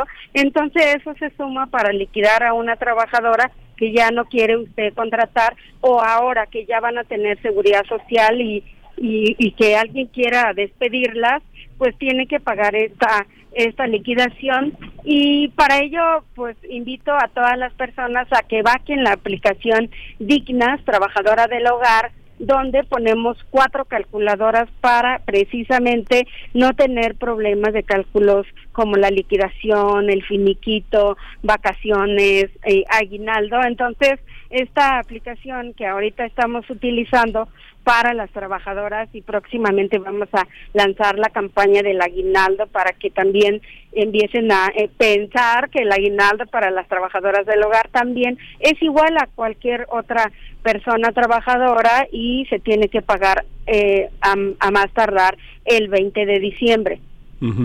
Es muy, es muy, este, digo, va a ser, va a ser, este, todos tenemos la obligación de entender que exigir derechos no es una, no es enemistarse con el patrón, no, no es un gesto de desconfianza, sino es un gesto de, de confianza, de acuerdo, de, de entrar en una situación eh, digna, justamente. Eh, Marcelina, quiero preguntar eh, el, el tema de la, de, en este sexenio, en este, en esta administración, la democratización de los sindicatos ha sido un tema muy importante. No hay sindicatos ya únicos. Los trabajadores pueden formar sindicatos al interior de sus empresas donde laboran eh, como alternativa a un sindicato dominante. En este caso, ¿cuál es la figura sindical de gremio que, que, que que usted tiene en su en su experiencia, Marcelina. Hay otras eh, otros liderazgos en cuanto al trabajo del hogar. ¿Cómo es esta situación? Me imagino que debe de ser muy complejo. El país es muy grande, las situaciones son particulares. ¿Cómo es? Eh, sí, creo que la experiencia de nosotras al juntar un sindicato dirigido por las mismas trabajadoras del hogar y esto eh, ha, ha, sido muy muy interesante porque eh, cualquier persona que no sea trabajadora del hogar o no tenga este pues la problemática o la historia o la experiencia o testimonio como personas trabajadoras crean un sindicato pues es es se va a regir por donde la persona trabajadora sabe por dónde eh, pues moverse para ganar o representar los derechos de las trabajadoras. El problema eh, después es cuando otros sindicatos eh, pues piensan que podemos unirnos y, y ser más fuerte es cuando empieza muchos de los problemas porque pues ya no ya no ya no somos las únicas que estamos pensando por dónde eh, jalar el tema de nuestra experiencia, nuestra historia o simplemente pues bajo toda toda esta eh, forma en el que se da cada trabajo, ¿no? Entonces, eh, esto ha sucedido con el sindicato que nosotros juntamos hace, eh, hace en el 2015, eh, los primeros tres años yo estuve liderando el sindicato y pareciera que era una buena experiencia el poder dirigir el sindicato, pero cuando empiezan otras ideas o otras personas que representen eh, eh, un movimiento, pues ya ya como que cambia también y fue la experiencia que nosotras tuvimos. Y como ustedes saben CAFE lleva más de 22 años pues logrando todas estas eh, formas de trabajar en alianza eh, llegar a la incidencia, buscar que las trabajadoras del hogar se sigan preparando. Y como usted decía hace rato creo que es muy necesario, no necesariamente tenemos que eh, pelear con la persona empleadora para ganar nuestros derechos, sino también cómo eh, dos personas bajo el mismo techo pueden reconocer que eh, solidariamente en, en, en, términos de cómo se puede dar la relación de trabajo, que, que no quiere decir que eh, deje mis derechos o la persona abuse de estos derechos, sino también cómo podemos ponernos de acuerdo para que ambas nos beneficiemos, ¿no? Entonces es muy importante hablar que la cualquier tipo de organización eh, siempre y cuando represente y defienda los derechos de las personas trabajadoras va a tener éxito, ¿no? Marcelina Bautista, bueno, por acá alguien nos comenta que nos da una idea de como la 3 de 3 de la declaración patrimonial y demás, que quienes quieran, la idea es que quienes quieran eh, competir para un cargo de elección popular, pues deberían mostrar que sus empleados y empleadas del hogar pues cuentan con este seguro, por supuesto con la protección de datos personales y con todo eh, bien establecido, pero que sea una propuesta para que los mismos, las mismas personas que nos quieren gobernar pues pongan el ejemplo, que sea una 3 de 3 para la protección de las personas empleadas del hogar en estos casos específicos. Pues bueno, Marcelina, te pregunto qué es lo que sigue eh, la cuestión del Infonavit, por ejemplo, qué es lo que sigue, pero antes nada más una cuestión, eh, ¿qué pasa cuando un empleador no quiere cumplir con esta obligación? ¿Qué recomienda o qué se recomienda a la persona trabajadora del hogar en estos casos? Sí, primero pues demandar estos derechos, estos derechos que eh, nos costó muchísimo tiempo lograrlo y que una trabajadora no debe renunciar.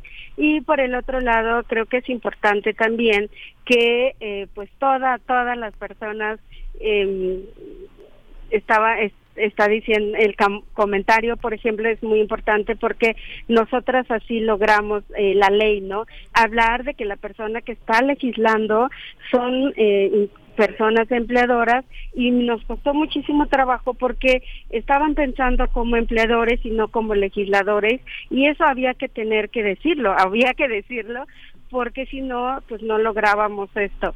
Hay muchas cosas que por supuesto falta, por ejemplo, como decía hace rato, ¿no? La, eh, la vivienda que no fue incluido en la reforma de la Ley Federal del Trabajo, así como en esta Ley del Seguro Social, y eh, estamos ahora trabajando en una propuesta de reforma para incluir la vivienda para las trabajadoras eh, del hogar, ¿no? Entonces, sí faltan muchas cosas por hacer, sin embargo, esta, esta ley que, que recién se reforma eh, también seguramente a la hora de aplicarlo vamos a encontrar pues irregularidades seguramente y especialmente creo que eh, las empleadoras y trabajadoras ayudarán mucho a encontrar pues todas estas lagunas seguramente que tiene eh, la ley y pues que iremos también trabajando. Hay una hay un hay un tema también que tiene que ver con esto esto que comenta nuestro nuestro radio escucha que es este así se, se debería hacer con los periódicos para recibir publicidad tienen que tener asegurados a sus periodistas. Es parte, es parte de una, es parte de una, de una congruencia. Y vuelvo a la misma pregunta, eh, eh, Marcelina. ¿Es posible un sindicato de trabajadores del hogar cuando lo esencial es el lugar de trabajo? no es, eh, es lo que define una comunidad sindicalizada, que tiene como referencia un mismo espacio. ¿Es posible o no es posible? ¿O la, o la autoridad tiene que ser el mediador para, la, para la, el cumplimiento de derechos? ¿Y de qué tamaño pueden ser las, las sanciones del incumplimiento? Sí, es posible, por supuesto, eh, una, una organización eh, sindical. Eh, nosotras intentamos eh, es, esta forma al principio se dio bien, pero eh, vuelvo a repetir, ¿no? Muchas muchas de las veces cuando cuando se unen otras opiniones que no tienen nada que ver con la situación de las trabajadoras del hogar y pues a veces convencen y, y pues cambia la perspectiva incluso de las mismas personas trabajadoras y por eso es que nosotras desde CASE que hemos trabajado también como esta esta eh, forma, digamos, eh, sindical en, en, en, organizaciones de que, como, como sociedad civil, que hemos logrado mucho.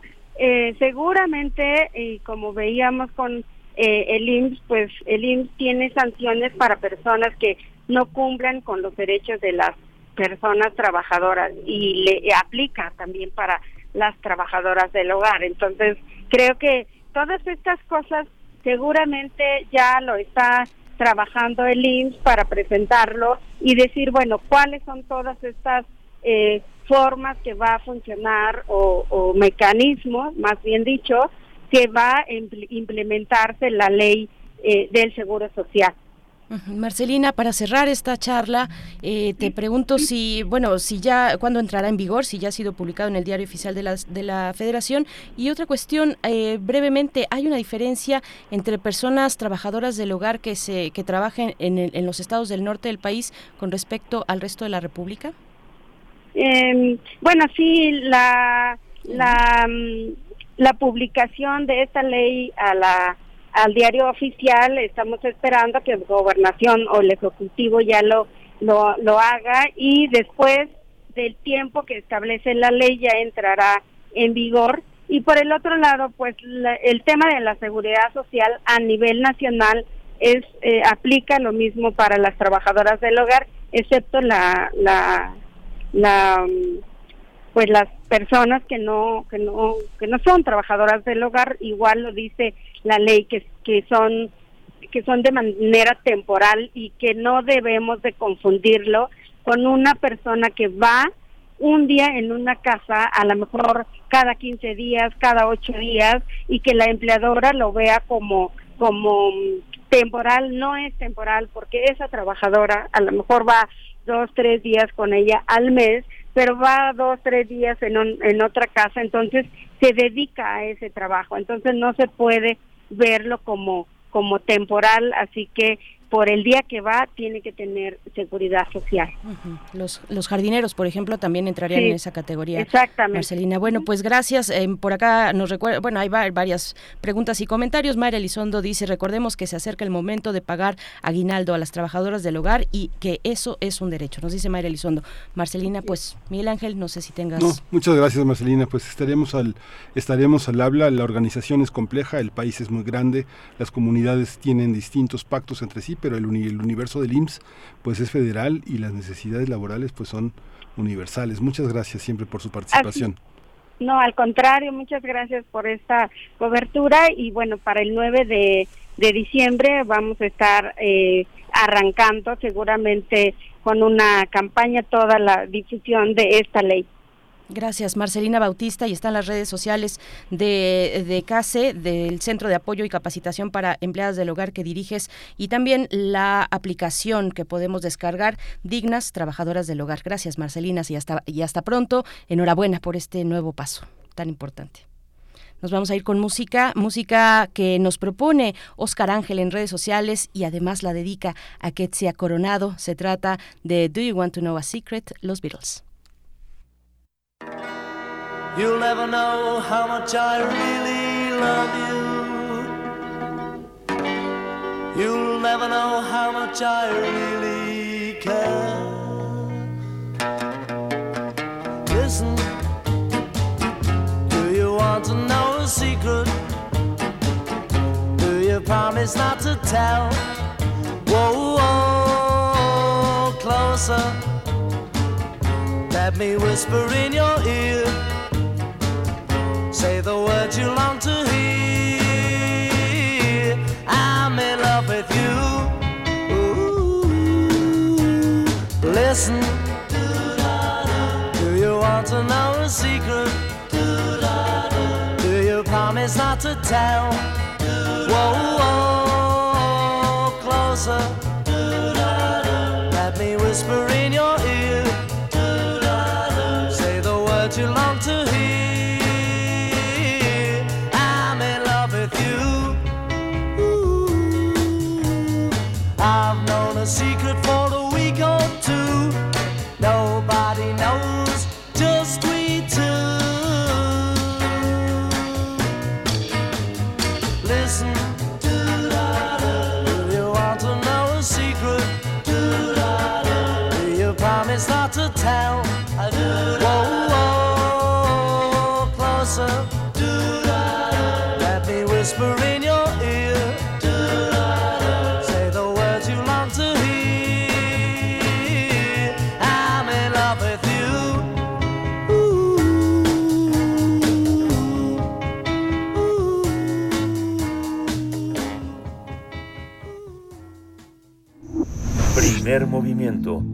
Hacemos comunidad con tus postales sonoras. Envíalas a primermovimientounam.gmail.com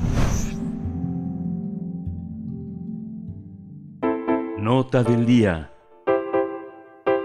El gobierno local firmó una alianza con la UNESCO y la empresa Airbnb para que la Ciudad de México sea la capital del turismo creativo en América Latina y un destino global para nómadas digitales. El objetivo es que la capital impulse la llegada de esto, de nómadas digitales, de ese perfil. Por tanto, se estima que, que de captar un 5% de este segmento poblacional se generará una derrama económica de 1.400 millones de dólares anuales, además de que se fomentará el empleo y se potenciará la economía local.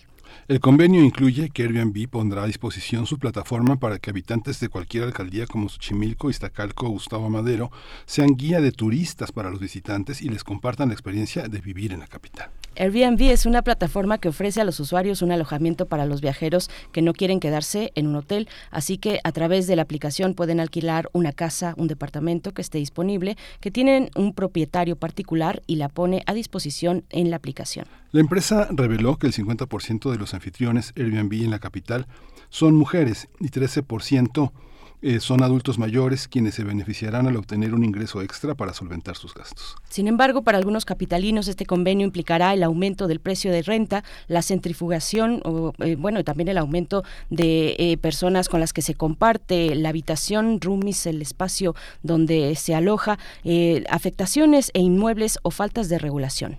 Vamos a analizar eh, el análisis mm, del convenio entre el Gobierno de la Ciudad de México con la plataforma Airbnb y la UNESCO. Hoy nos acompaña Carla Escofié, directora de- del Centro de Derechos Humanos de la Facultad Libre de Derecho de Monterrey.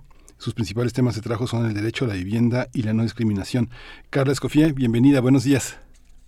Hola, muy buenos días a todas y todos. Buenos días, bienvenida, gracias. Pues bueno, eh, trabajadores remotos, nómadas digitales, es una oportunidad esta, eh, este, este acuerdo, eh, Carla Escofié, o es un espejismo el futuro, ¿cómo lo ves?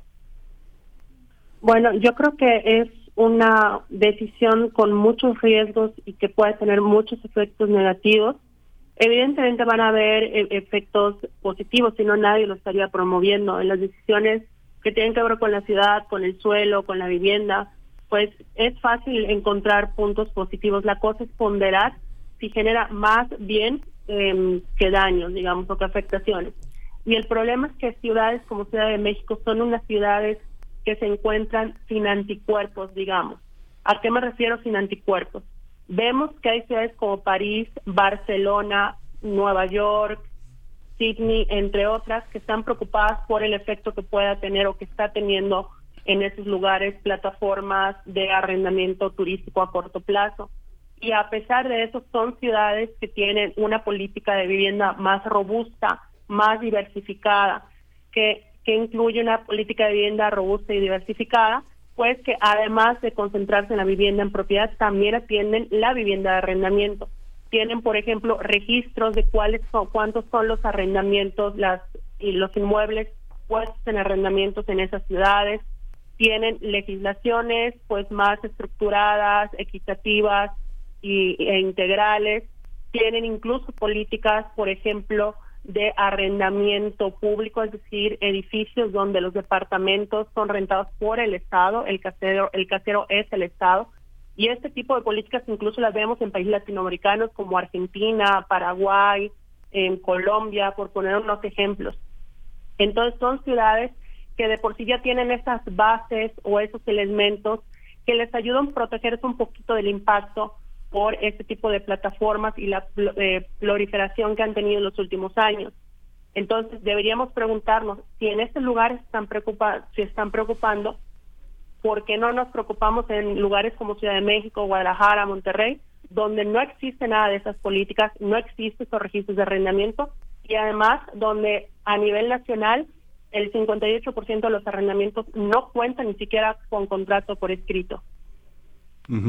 Esto, esto tiene muchísimo tiempo que en los espacios de redes sociales con los que tú cuentas lo ha señalado, este Carla, muchísimo, muchísimo trabajo al respecto y muchísimo trabajo que tiene que ver también con la perspectiva de derechos humanos, de no discriminación, de la diversidad sexual, que, eh, que tendrían que estar en esa parte de políticas eh, robustas a las que te refieres para defender a la ciudadanía. Parece que a las personas eh, mayores, las personas que están pensionadas o jubiladas, este podemos mandarlas como darles un empleo de, cerillos en un supermercado y, eso pasa como una política de empleo o este ser anfitriones como los choferes que vivieron la ilusión de eh, Uber, ¿no? ¿Cómo, ¿Cómo entender también estas estos espejitos que, que, que, vende de pronto la autoridad para decir que todo va a ser mejor entre nosotros. ¿Cómo cómo lo observas tú desde ese análisis? Bueno, me parece que también a veces buscamos respuestas simplistas a problemas complejos y ese ha sido uno de los grandes problemas de la política mexicana. Porque, por ejemplo, cuando alguien dice, no, pues es que si hacemos este tipo de convenio va a llegar más inversión, entonces va a ser más dinero para la ciudad. Suena lógico, pero esa afirmación no está diciendo mucho de qué manera se va a ver reflejado ese dinero en la ciudad. Y pongo, por ejemplo, eh, el punto de los impuestos. Los caseros en Airbnb pagan impuestos, no todos, pero es un hecho que sí hay como, digamos, en cierto control de que paguen impuestos al SAT. Pero la pregunta es si la empresa Airbnb está pagando impuestos en México, porque al final del día todos los atractivos de nómadas digitales, de personas que llegan de otros lados, e incluso de personas nacionales que, digamos, se benefician de todo este sector, pues gracias a inversión pública. O sea, un lugar para que sea turístico y atractivo para cierto sector, nacional o extranjero, evidentemente tuvo inversión en, digamos, servicios públicos, en infraestructura, en caminos, en calles, en espacios públicos, y todo esto pues es algo que cuesta a todas y todos. Entonces, que además no se esté pagando impuestos, pues eso tiene una afectación. Y por otro lado, ¿de qué sirve que esté llegando inversión si no hay lugares para vivir? Pongo el, uno de los ejemplos más dramáticos que no estoy diciendo que estemos a ese nivel, pero sí creo que a nivel mundial es un referente para ver hacia dónde podría ir todo este fenómeno, que es la ciudad de Venecia, particularmente el centro histórico de Venecia, que de 1970 pasó de tener em, cerca de 180 mil personas a la actualidad que tiene apenas unos 50 mil personas habitando. Em, evidentemente eso no fue por Airbnb, Airbnb no existía en todo ese tiempo, pero sí por un proceso de turistificación, es decir, que los espacios se empezaron a priorizar para el turismo, entonces empezaban a cerrar muchos negocios locales, eh, cada vez hubo menos gente que le interesaba rentar a locales y cuando aparece la plataforma de Airbnb, ese proceso se recrudece.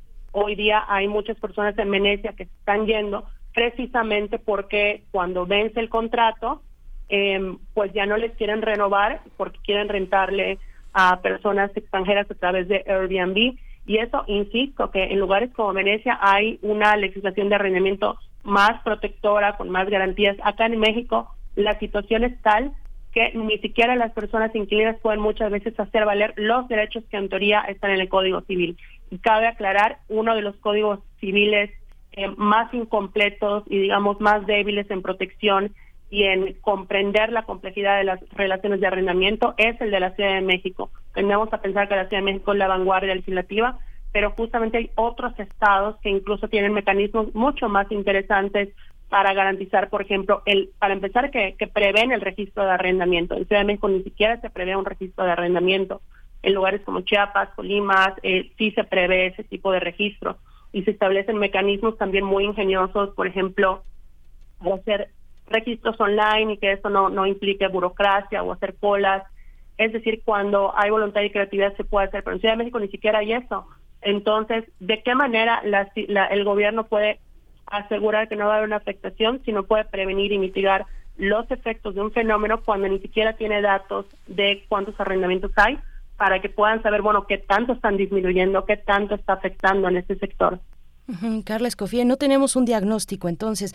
Eh, ¿Cuál es o, qué sí sabemos de la situación de la vivienda en ciudades tan complejas como la capital, por supuesto, pero también eh, Monterrey, pero también Guadalajara? Tú has señalado, por ejemplo, el desacato, mm, bueno, no solamente tú, pero especialmente has señalado el desacato del gobierno capitalino ante una orden de un, de un juzgado de distrito eh, en, eh, que se le ordenó realizar un diagnóstico de la vivienda mm, de personas inquilinas durante la pandemia después eh, y durante la pandemia ese diagnóstico entiendo no se ha realizado. Y también corría la orden hacia otros hacia otros lugares realizar política pública acorde a ese diagnóstico. Carla eh, cómo lo ves así es. A ver digamos que son dos partes. Por un lado no tenemos ese diagnóstico que sí hay hay datos del INEGI los datos del INEGI son una primera aproximación y con los datos del INEGI sí se sabe que pues un buen porcentaje de la población en, Ciudad de México, particularmente en estas zonas céntricas de la Cuauhtémoc, la Juárez, pues son personas que dependen del arrendamiento. A nivel nacional sabemos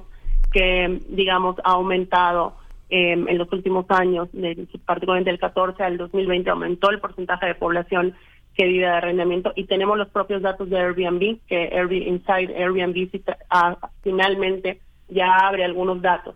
Sin embargo, eso no es en sí un diagnóstico. El gobierno tendría que hacer, tomar esos datos, analizarlos, generar propios para hacer verdaderamente un diagnóstico de cómo esto puede impactar en la sociedad. Y por otro lado está esta sentencia en la cual se ordena particularmente que se haga justamente un diagnóstico de qué tanto la pandemia afectó a la población inquilina y tampoco, eh, digamos, se ha hecho. Esta sentencia fue apelada, digamos, el término correcto es que se presentó un recurso de revisión, pero implica una apelación, es decir, le solicitó a un tribunal que corrija la sentencia que emitió este juez y pues eso está en trámite. Entonces ahorita tampoco se ha hecho ese diagnóstico, pero sí es importante, sobre todo, em, a mí me parece que es un punto clave en esta discusión, si las preocupaciones em, son exageradas, infundadas, que se haga un diagnóstico para evidenciarlo o sea, que, más me encantaría que fuéramos pues, una bola de personas que, exageran, que, que, cualquier cosa la vemos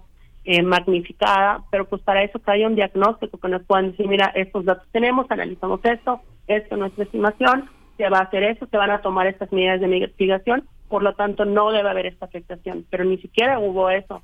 Y no solo eso, que cuando se presentó el acuerdo, incluso hubo esta pues ese señalamiento de ojalá que no aumenten los precios de las rentas, o sea, implica un reconocimiento de que es pues saber qué sale, ¿no? Y, dada la situación que enfrenta desde hace décadas eh, la población inquilina de México, pues me parece que no no es em, atendible ese tipo de apuestas. Justamente este la coalición internacional del hábitat señalaba justificando el tema de la de una constitución que tenemos en la Ciudad de México tan elaborada, tan compleja, tan rica que el artículo 9 establecía el derecho a la vivienda, pero lo que tenemos son 3000 eh, desalojos forzosos, forzados este al año, 20000 expulsiones eh, de la Ciudad de México. Hay un hay un panorama sumamente eh, sumamente perverso frente a personas que cumplen con sus rentas, que cuidan los inmuebles y que finalmente son convencidos de que puede haber un mayor beneficio a costa de a costa de los espacios públicos. ¿Cómo cómo observar esto en términos legales, eh, eh, Calicho? Pues de entrada, a ver, es muy interesante que esos datos, por ejemplo, el de 20.000 personas expulsadas anualmente en Ciudad de México, eh, son datos que proporcionó el propio gobierno de la Ciudad de México. ¿no? En justamente en uno de los documentos con toda esta reforma que están haciendo al plan de desarrollo territorial, etcétera, em, territorial y urbano. Entonces vemos que es un dato que incluso el gobierno de la Ciudad de México fue el que lo proporcionó. Entonces me parece que allá las cuando las autoridades saben que existe una situación, se activan las obligaciones de prevención. Todos los derechos humanos tienen obligaciones de prevención, que es decir, cuando hay riesgo de que una violación a derechos humanos o una afectación a derechos humanos pueda ocurrir, las autoridades tienen que prevenir, adoptar medidas para prevenir que esa no va a ocurrir. Me parece que tanto por la pandemia como por varios eh, factores, elementos, datos que han salido particularmente desde, el 2020, pero que realmente se venían ya sabiendo desde mínimo desde el 2000, incluso antes, eh, hay suficientes elementos para activar esas eh, obligaciones de prevención. E insisto, me parece que una mínima y fundamental era tener un diagnóstico que explique la situación, que refleje un, yo sé cómo está esta situación y que pues en qué medidas van a tomar. Y por otro lado es un hecho que también hay que tener en cuenta que hay muchas personas que se ven forzadas a ir a Ciudad de México por cuestiones laborales. No son personas que quieran vivir en la Cuauhtémoc o en la Juárez o, o en la o en la colonia Centro o en Coyacán o por gusto o por una cuestión de aspiración o bloqueo. Muchas personas tienen que vivir allá porque los trabajos que consiguieron están en esas zonas, porque simplemente hacer traslados de lugares muy remotos hasta allá les va a significar un mayor costo, porque incluso el hecho de que hayan conseguido un trabajo en Ciudad de México que les beneficia más que en sus lugares de orígenes, no quiere decir necesariamente que es un trabajo bien pagado. Y además otra cosa que se nos olvida, hay muchas personas, por ejemplo, eh, en la Juárez, muchas personas indígenas que viven en esa zona, en la colonia centro, en la Juárez, en la Roma, y no es por un tema aspiracional, es por el simple hecho de que no les salen las cuentas si tienen que tomar un transporte público de dos horas para llegar al centro, que es donde pueden vender las artesanías de las cuales subsisten. Entonces, paradójicamente, el mercado que se les da es el turístico, pero al mismo tiempo ese mismo mercado está desplazando las posibilidades de vivienda. Hay que reconocer que, sobre todo pues, eh, zonas como la Roma, no se idealizan como si fuera únicamente de clase alta, cuando hay también casas populares todavía allá y no y incluso, insisto, personas indígenas, no, particularmente también en la Juárez. Entonces, ese mito de que las personas que se preocupan es solo porque quieren aspirar, aspirar a vivir en zonas bonitas o presas, realmente me parece que es muy corto, se queda muy corto cuando hay unas dinámicas de movilidad mucho más complejas en Ciudad de México. Ujú. Carla Escofié, bueno, han ustedes eh, presentado, han lanzado un posicionamiento, organizaciones, personas, eh, eh, vecinos, vecinas de algunas de algunas alcaldías. ¿En qué en qué consiste este posicionamiento? ¿Cuáles son los dos puntos, digamos, importantes y qué decirle? Porque en ellos también le hablan a las personas que que, que, que ven en estas plataformas un ingreso extra eh, o un inmueble que se ajusta a sus necesidades del momento, se ajusta más que un hotel o que definitivamente no cumplen con los requisitos para, para hacer un contrato de arrendamiento de un cuarto, de un departamento. ¿Qué decirle a esas personas que, que sí se están beneficiando de estas plataformas? Bueno, de entrada decirles que el principal problema con el fenómeno de estas plataformas no fue por la persona que tiene un cuarto extra, no fue por la persona que tiene una casita extra, un departamento extra, que por alguna razón no va a habitar y decide poner en renta en esas plataformas. No inició ya el problema, sino que realmente esas plataformas en Ciudad de México, pero en otras ciudades del mundo, es decir, es una tendencia mundial, realmente recibe gran parte de sus ganancias de personas que tienen dos o más inmuebles. Es decir, no es para lugares extra, sino para personas que están viéndolo ya como un negocio, que tienen incluso a veces hasta cientos de inmuebles inscritos en Airbnb. Y además que también eh, la gran mayoría de las personas que ponen en Airbnb sus inmuebles eh, a nivel mundial no son personas que tienen un cuartito extra, sino que son que tienen un inmueble extra. Es decir, realmente esa idea de que era para convivir con el con los locales pues se ha perdido totalmente.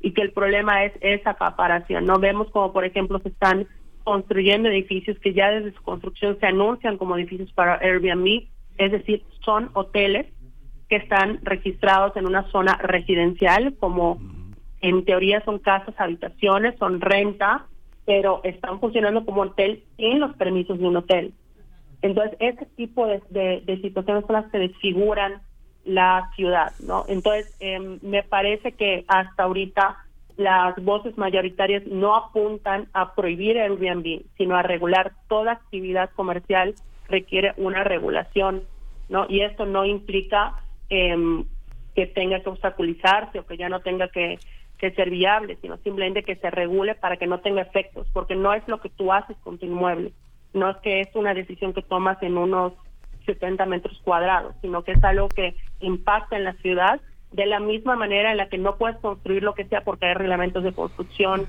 no puedes hacer el uso que sea a un inmueble porque hay usos de suelo, no puedes, por ejemplo, dividir como quieras un, un terreno porque hay medidas mínimas, es decir, hay muchas regulaciones que están pensadas ¿sí? para poner un marco al ejercicio de la propiedad privada, pero, precisamente porque son esas líneas en las cuales la propiedad privada termina definiendo o configurando lo que es el, el, ordenamiento urbano.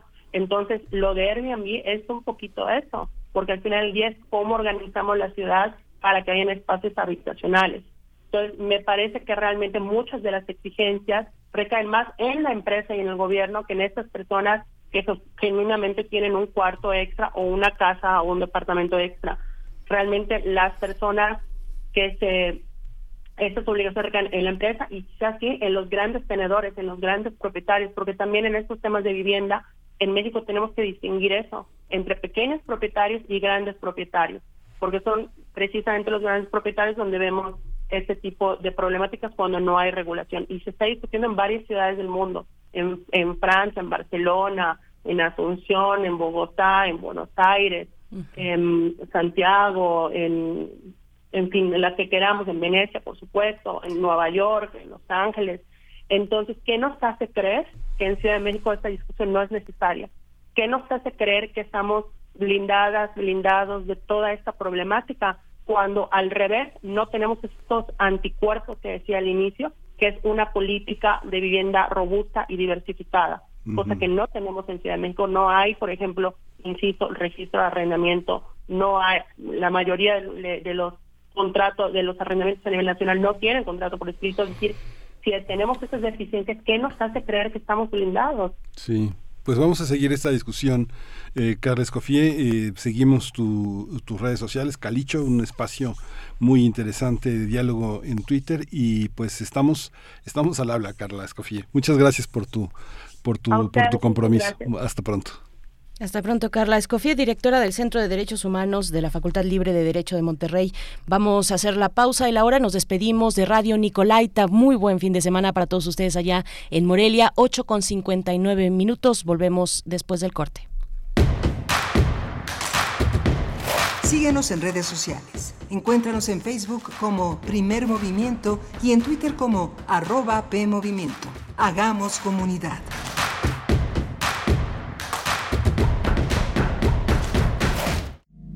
Cultivemos el gusto por el arte escrito y el ejercicio de la imaginación al lado de María Ángeles Comezaña en Al compás de la letra.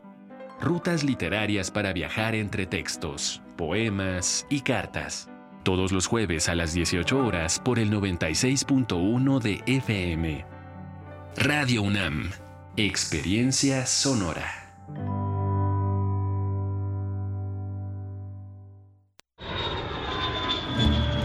46 emisoras de 17 países de Europa, América y África.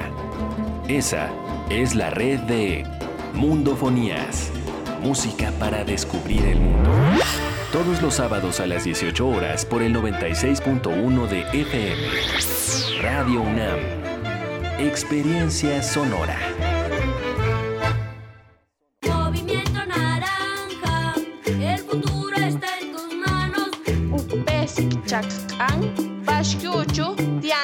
Movimiento naranja, movimiento ciudadano. Upesik chak'an upesik mako. Tone maxi tulumil México eh. Chacabo. Ojel tulaca cupata. Movimiento Ciudadano. Raticida, gasolina, ácido sulfúrico, amoníaco, acetona. No importa qué droga química te metas, todas están hechas con veneno y de todas formas te destruyes. La sangre de las drogas nos mancha a todos. Mejor métete esto en la cabeza. Si te drogas, te dañas. Si necesitas ayuda, llama a la línea de la vida. 800-911-2000. Para vivir feliz, no necesitas meterte nada. Alrededor de un tema siempre habrá muchas cosas que decir. Quizá haya tantos puntos de vista como personas en el mundo. Únete a la revista de la universidad donde convergen las ideas. Jueves a las 16 horas, después del corte informativo. Disentir para comprender. Radio UNAM, Experiencia Sonora. La ciencia que somos. La ciencia que somos. Iberoamérica al aire. Descubre la ciencia que está presente en tu día a día a través de cápsulas, reportajes, entrevistas y reportes en vivo. Viernes de 10 a 11 horas por el 96.1 FM. La ciencia que somos. Iberoamérica al aire. Una coproducción de Radio UNAM y las direcciones de divulgación de la ciencia y de las humanidades.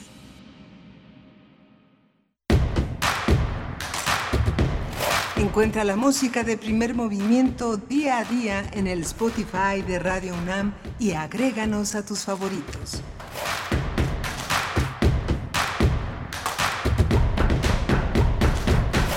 Hola, buenos días. Ya estamos de regreso en primer movimiento. Son las 9 de la mañana con 3 minutos. Este viernes 4 de noviembre ya se inicia la cuenta regresiva. Casi dos meses para que se acabe el año e iniciemos 2003. Mientras tanto, aquí estamos Rodrigo Aguilar en la producción ejecutiva, Arturo González en los controles técnicos y mi compañera Bernice Camacho, listísima aquí frente al micrófono. Miguel Ángel Quemain, muy buenos días. Pues aquí estamos llegando a nuestra última hora de transmisión en esta semana, que es la primera de noviembre. Les saludamos en redes sociales también. Bueno, estaba yo leyendo los comentarios, Miguel Ángel, pues eh, muchas cuestiones que se, que, que, que se mezclan en este tema de la vivienda en una ciudad pues tan, tan importante como la capital del país u otras ciudades también, pero es el caso de este acuerdo, de esta alianza entre Airbnb, el gobierno de la Ciudad de México y eh, um, Unis- eh, UNESCO, UNESCO también, eh, que es- de esa parte ya no pudimos hablar con Carles Cofié, pero bueno, que, que nos acompañó y nos, y nos puso algunos elementos desde su reflexión como,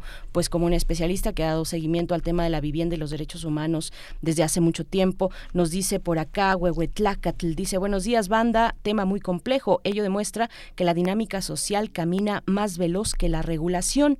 Implica derechos de dueños, arrendadores, libre comer- comercio y oferta-demanda. Los nómadas digitales implican gran derrama económica, pero difícil tema de eh, que da para largo nos dice Huehuetlacatl. Pues sí ahí tenemos eh, nos dice también Rosario Durán Martínez no es necesario firmar un acuerdo directo con Airbnb. Yo tuve una habitación en renta y el trato era directo en la aplicación. Eh, y bueno pues ahí nos nos comenta algunas cosas más. R. Guillermo pues sí el tema de la gentrificación dice contribuirá a la gentrificación pues ahí lo estamos viendo. Coméntenos ustedes qué es lo que opinan. Bueno pues al respecto se han hecho se han hecho, por ejemplo, documentales muy interesantes que retratan la cuestión de la gentrificación, del despojo también de habitantes de mucho tiempo en, en lugares eh, eh, tan importantes como eh, o tan relevantes, digamos, como, como Nueva York, como Londres. Hemos tenido aquí, Miguel Ángel, no sé si recuerdas este documental el año pasado precisamente sobre una cuestión de la, pues los impactos de la gentrificación y de la, de la industria inmobiliaria también, que bueno, aquí en Ciudad de México no pocos son los que le llaman el, el cártel inmobiliario, ¿no? En, nuestra capital. Pues bueno, por acá también nos dice Franz Café, la ciudad se está gentrificando y volviendo y volviéndose un enclave extranjero como lo fue Texas. Ah, caray, un enclave extranjero. Pues bueno, ahí también hay que cuidar a veces eh, pues nuestros nuestros nuestros nacionalismos desbocados, a veces también Miguel Ángel que se pueden colar en cuestiones como esta. Hay que poner las reglas claras, eh, pero pero sin discriminar tampoco me parece, como no queremos ser discriminados eh, siendo un pueblo también migrante binacional, ¿no? Sí, hay muchos espacios en el mundo que son espacios cosmopolitas donde la migración asienta gran parte de sus articulaciones con las ciudades donde viven, no sé, lo que era el Berlín occidental, el, Berlín del este, que se convirtió en un espacio sumamente cosmopolita antes de que arrasaran todos los bárbaros eh, de los aparadores de, de Berlín del oeste, del oeste y convirtieran la ciudad en un aparador. La gente de Berlín se fue fuera de Berlín, pero también hay un espacio que muchos jóvenes han tomado en cervecerías, en viejas fábricas, y que son espacios de convivencia importantes en París. Faubourg Saint Antoine, Faubourg Saint Denis son espacios donde hay chinos, este, pakistaníes, eh, turcos, este, y toda la gente convive en paz, ¿no? Donde están todas las estéticas donde las personas afro, afrofrancesas están ahí cortando el cabello son este son espacios muy importantes y la Polanco la Condesa la Roma son espacios importantes algunos espacios de la colonia del Valle pero son espacios que necesitamos eh, convertir en espacios democráticos y al alcance de todos, no de discriminación. Valdría la pena hacer un repaso de la generación de dramaturgos de los 50, Rafael Solana, eh, eh, Luis G. Basurto, Emilio Carballido, Sergio Magaña, Sergio Magaña con los signos del zodiaco, Carballido, Rosalba y los llaveros, Luis G. Basurto, no recuerdo cómo se llamaba, pero era una, una emulación de rentas congeladas. Todo ese mundo que está en el cine y que Alejandro Galindo este, en su trilogía pone de manifiesto la manera de vivir en conjunto, ¿no? donde es muy importante. Se presenta el próximo viernes un libro fantástico que de Víctor Delgadillo que hizo este Víctor Delgadillo Polanco es un investigador eh, de la UNAM, él forma parte de todo un trabajo de investigación que forma parte del programa de posgrado en la maestría y el doctorado en la Facultad de Arquitectura y publicó un libro que se va a presentar el 11 se va a distribuir por Libros UNAM, pero se va a presentar en un salón. Se debería presentar en el Parque México, pero va a presentarse en, para los estudiantes de maestría y doctorado el próximo viernes a las 11 de la mañana en el aula 106 de la unidad de multidisciplinaria de la Facultad de Arquitectura, que se llama El asedio inmobiliario y turístico al patrimonio urbano. Él lo hizo con otra investigadora que se llama Olimpia Naglio, Niglio, y este y bueno, vale muchísimo la pena consultar ese libro que yo imagino que va a estar en el dispositivo de Libros UNAM eh, de manera electrónica muy pronto. Sí, Miguel Ángel, qué interesante. Y ahora que haces mención en listas algunas ciudades cosmopolitas eh, en, en, el mundo, pues hay otras que tienen, que también son cosmopolitas, una manera distinta, son enclaves importantes, por ejemplo, en nuestra región, en Latinoamérica, pero que tienen un ordenamiento muy distinto. Por ejemplo, estaba pensando en Bogotá, que es una, es una, eh, es una ciudad, es la capital de Colombia, por supuesto, que se ordena a través de sectores, de sectores socioeconómicos estos seis sectores, creo que son seis sectores. Es muy impresionante eh, cómo, eh, eh, cómo están divididos y cómo la gente lo tiene pues así tan arraigado, ¿no? Este es el sector, el, primer sector, el del centro, ¿no? Y por allá a la periferia el sector 6 y así, sin, pues así es como está ordenada la ciudad, pero pues sí hay un elemento socioeconómico ahí que también, si bien es un ordenamiento urbano, pues hay también cuestiones que comentar ahí, ¿no? Pero, pero bueno, también nos comenta eh, Elizondo en redes sociales, dice definitivamente considero que el gobierno de Claudia Sheinbaum debe aclarar todas estas cuestiones, pues los fenómenos de gentrificación son muy graves y crueles. Debemos enterarnos más y participar. Hay mucha evidencia de estos daños a los habitantes y a los propios espacios. Eh, bueno, pues sí, sus comentarios en redes sociales que nos hacen el favor de enviar y que complementan y que hacen parte importante de este de este diálogo. Nosotros vamos a tener en esta mañana, por supuesto, la poesía necesaria y después la mesa del día, el foro Sonodoc 2022, historias de cómo contar historias. Estaremos con Chuse Fernández, creativo radiofónico y diseñador sonoro, experto en creatividad radiofónica y semiótica acústica. Esto para la mesa del día, Miguel Ángel, pero tenemos también una recomendación literaria desde el Fondo de Cultura Económica. ¿La tienes tú por allá? La tengo yo acá. Está Vero Ortiz, que como cada semana, cada semana nuestra querida colega y también escritora y amiga querida Verónica Ortiz desde el Fondo de Cultura Económica nos comparte una propuesta para ustedes. Se trata de El lento andar de la araña de Pepeto. Vamos a escuchar.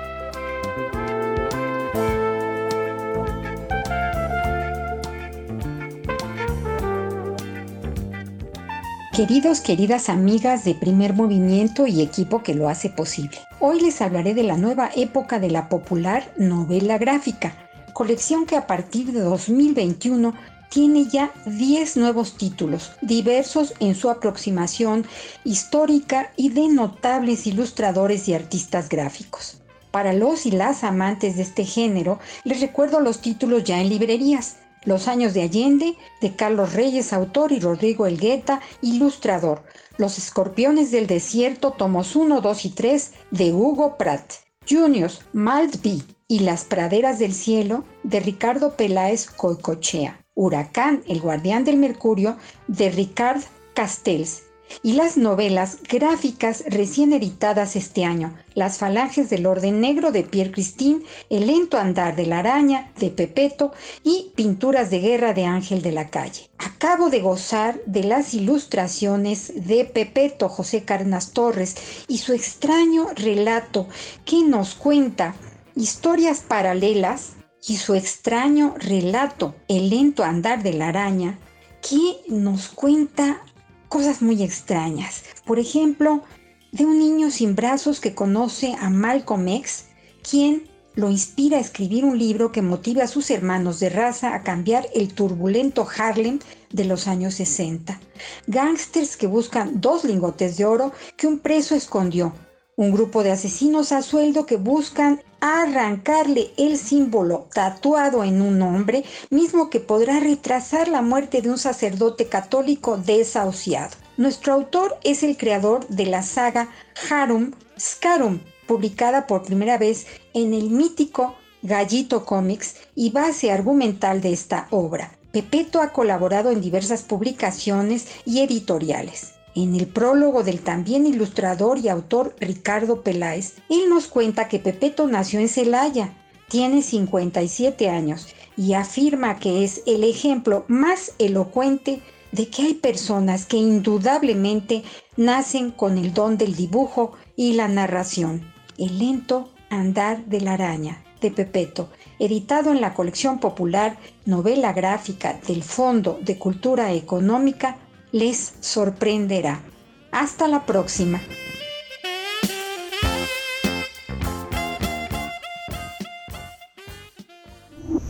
Primer movimiento. Hacemos comunidad en la sana distancia. Es hora de Poesía Necesaria. Hoy en la poesía vamos por caminos góticos, por caminos terroríficos, nostálgicos también, oscuros de la poesía de Charles Baudelaire. Se trata del poema titulado La destrucción es un poema maldito en la antología de las flores del mal de 1857. Un poema, pues es un poema supurante para este viernes, para los que no hemos terminado de soltar la oscuridad del, Halloween. Eh, y bueno, pues en la música, la música también viene muy a tono. Se trata de la banda mexicana de New Wave, que se va a presentar esta noche, 21 horas, en la sala Julián Carrillo de Radio UNAM en el programa Intersecciones. La entrada es libre, el cupo es limitado, uso obligatorio de cubrebocas con este, eh, pues esta oportunidad para recordarles que estará Prismatic Shapes esta noche en la sala Julián Carrillo. Así es que la música va, va de esta banda mexicana. Vamos con la poesía de Baudelaire, La Destrucción. A mi lado sin pausa el demonio se agita, a mi lado flota como el aire intocable. Lo bebo y siento cómo abraza mis pulmones, ahogándome en un deseo culpable y eterno. Adopta a veces, pues conoce mi amor por el arte, la apariencia de la mujer más seductora, y acudiendo a espaciosos pretextos cobardes, acostumbra mis labios a sus depravados hechizos. Lejos de la mirada de Dios así me lleva, jadeante y deshecho por la fatiga, al centro de las hondas y solitarias planicies del hastío, y arroja ante mis ojos, de confusión repletos, vestiduras manchadas y entreabiertas heridas, y el sangriento artificio en donde habita la destrucción.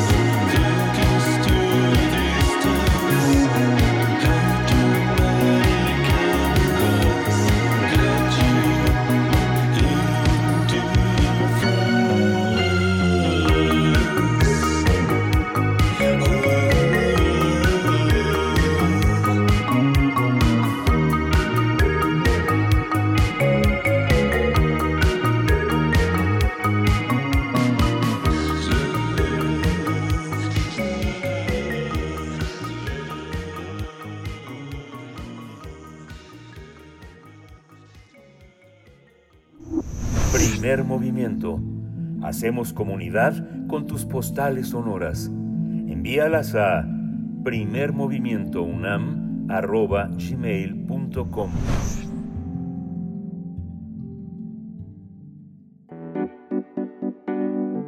La mesa del día.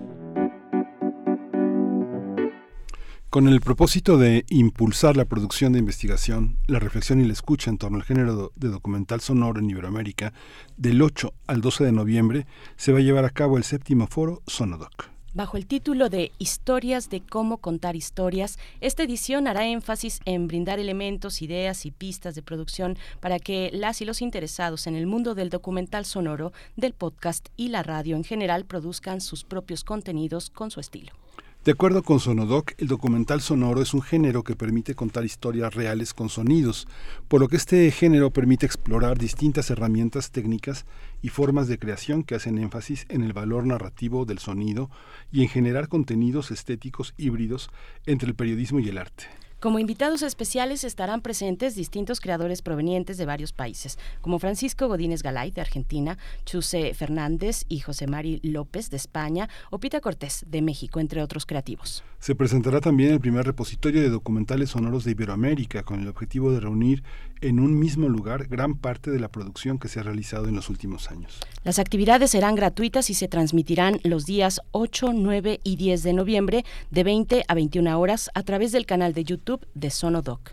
Vamos a conversar sobre el séptimo foro Sonodoc y este día está con nosotros Chuse Fernández, él es creativo radiofónico, diseñador sonoro, experto en creatividad radiofónica y semiótica acústica. Bienvenido, Chuse Fernández, buenos días. ¿Qué tal? Muy buenos días. Buenas tardes para ti, entendemos. Sí. Buenas tardes Así para es. ti, Chusé. Pues gracias, gracias y bienvenido. Te saludamos Miguel Ángel Quemain, Berenice Camacho. Pues cuéntanos sobre esta séptima edición de Sonodoc, eh, cómo viene este, este foro y esta oportunidad para creativos de toda la región eh, de habla hispana eh, que se puedan acercar en estos días. Pues la verdad es que repetimos el formato virtual para poder mm, asistir de manera eh, telemática a través de, como muy bien habéis comentado, a través del canal de YouTube eh, a los diferentes conversatorios que se van a realizar a lo largo de los tres días de la próxima semana, los días 8, 9 y 10, porque 11 y 12 tendremos un repertorio de eh, documentales sonoros y piezas artísticas que se desarrollan dentro del ámbito del documental sonoro y que se podrán escuchar también a través de la página del proyecto en forosonodoc.org. Esta posibilidad de hacer un, un evento de esta magnitud nos obliga a pensar en un mundo sonoro que forma tal vez parte de la interioridad, la oportunidad de escuchar eh, con los ojos cerrados o haciendo alguna otra co- cosa o viajando o compartiendo espacios en alguna en algún otro lugar que no necesite la distracción de la imagen o el imperio de la imagen eh, ¿cómo, lo observas Chusé en este en este mundo donde justamente prácticamente hasta las radiodifusoras tienen ya su su canal de video ¿no? Así es. Es eh, quizá el eh, alejarnos de las pantallas para prestar atención a lo que tenemos alrededor y que en muchas ocasiones pasa desapercibido porque es tan evidente que no nos fijamos en ello. El mundo es muy sonoro, tenemos muchos eh, inputs de, información exclusivamente sonora a nuestro alrededor y el documental es precisamente uno de los eh, géneros sonoros, ya no diría radiofónicos, sino sonoros, porque en formato podcast no estaríamos hablando de radio, serían canales diferentes, siempre hablando desde el sonido, que nos permiten narrar historias, contar eh, todo aquello que creamos interesante, utilizando los elementos sonoros como mm, pistas para, para los oyentes. Y en eso sí que va a ser interesante la, este encuentro eh, de profesionales eh, alrededor del mundo del documental sonoro en español, porque vamos a tener la posibilidad de establecer diversos conversatorios a lo largo de los próximos tres días, de lunes a miércoles de la semana que viene, en los que se van a mm, contar cómo hacemos los documentales, pero también a responder preguntas que nos hacemos cuando nos ponemos delante de un proyecto o cuando planteamos un proyecto eh, documental a una empresa o a una entidad a la que en muchas ocasiones bueno pues eh, les sorprende que estemos hablando de documental sonoro y no de documental audiovisual. Chusé, bueno, eso, para que nos puedas ayudar a distinguir eh, las diferencias entre un podcast y un documental sonoro, eh, ¿cuál es la diferencia? ¿Cuáles son las diferencias? ¿Es tal vez el formato? ¿Es la duración de la pieza? ¿El contenido? ¿O, o un documental sonoro puede tal vez habitar y desarrollarse en un formato de podcast? Cuéntanos de estas diferencias. Bien, pues yo creo que, que un, un documental sonoro eh, eh, puede estar eh, perfectamente viviendo en el ecosistema del podcast. El podcast es un formato, perdón, eh, no, no es, no es, eh, es, es una plataforma, es una forma de escuchar. Un soporte. Eh, dentro del podcast, igual que en el cine, podría decir que el cine es una plataforma de difusión audiovisual, ahí tenemos películas documentales, películas de ciencia ficción, películas de comedia, es decir, el, eh, el género es eh, el que se diferencia y el formato es el que se mantiene. En este caso el podcast sería el formato sonoro en el cual trabajamos y el género en este caso sería el género del documental. Yo creo que además en este momento, como ya muchas otras eh, estructuras radiofónicas, como por ejemplo la BBC en Reino Unido, hace ya años que pasó de BBC Radio a BBC Audio, integrando radio y podcast, yo creo que estamos ya en, el mundo en este punto en el que mm, la diferencia entre escuchar radio y escuchar podcast en el fondo casi no existe. Estamos escuchando radio por ondas a través de internet. Yo puedo escuchar Radio UNAM desde Zaragoza, eh, en España, sin ningún inconveniente, pero no a través de las ondas hérficas, sino a través de una señal en internet. Puedo escuchar la emisión en directo, pero también puedo escucharla en diferido en formato podcast. Pero también hay podcasts que se emiten en directo. Por lo tanto, creo que esa diferencia que hace años podíamos marcar entre radio y podcast ya ha desaparecido. Alguna vez le escuché decir a Domingo Valenzuela en la BBC, el director del World Service, decía, no nos habíamos dado cuenta de que hacíamos radio para pasado mañana y que lo que estamos escuchando hoy tiene la calidad narrativa para poder ser escuchado después, porque lo que, los, lo que nos importa es la gente y los temas. Es muy interesante Exacto. pensar que eh, lo inmediato de la radio puede ser lo más superficial, lo más este, lo más circunstancial y lo más necesario en un momento dado para salir adelante de algún de algún trastorno, de un temblor, etcétera. ¿Cómo, cómo entender lo inmediato de lo trascendente, Chusé? Exacto, yo creo que el podcast eh, lo que tiene es la capacidad de hacer reflexionar y de poder también desde la creación, desde la parte de producción, eh, desarrollar trabajos eh, metódicos eh, con tiempo para poder desarrollarlos y eso sí que, pues en este caso el podcast sería esa, um, esa forma de hacer radio a, fuego lento, mientras que la radio convencional es esa inmediatez de la que hablabas, es ese eh, mensaje directo e inmediato que necesitas para alguna cuestión concreta. Pero en general la comunicación sonora se plantea o se debería de plantear desde mi punto de vista con las mismas estructuras eh, de comunicación y de enlace con los oyentes tanto estuviéramos haciendo radio como si hacemos podcast.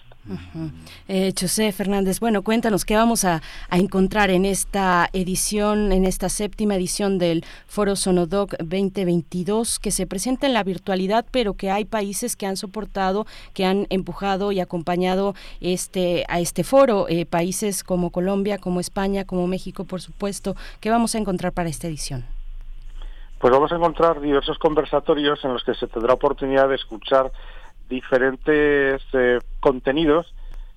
En conversaciones, por ejemplo, la que mantendrán el día 8 de noviembre a las eh, 3 de la tarde hora Perú, por ejemplo, entre Francisco Godínez y José Navarro de, de Costa Rica, que hablarán sobre eh, cómo se desarrollan los eh, proyectos de documental con un título quizá un poco curioso, por el cauce del caos, la estética del imprevisto como método, es decir, cómo la imprevisibilidad de los acontecimientos pueden generar un método de trabajo para el desarrollo de un documental.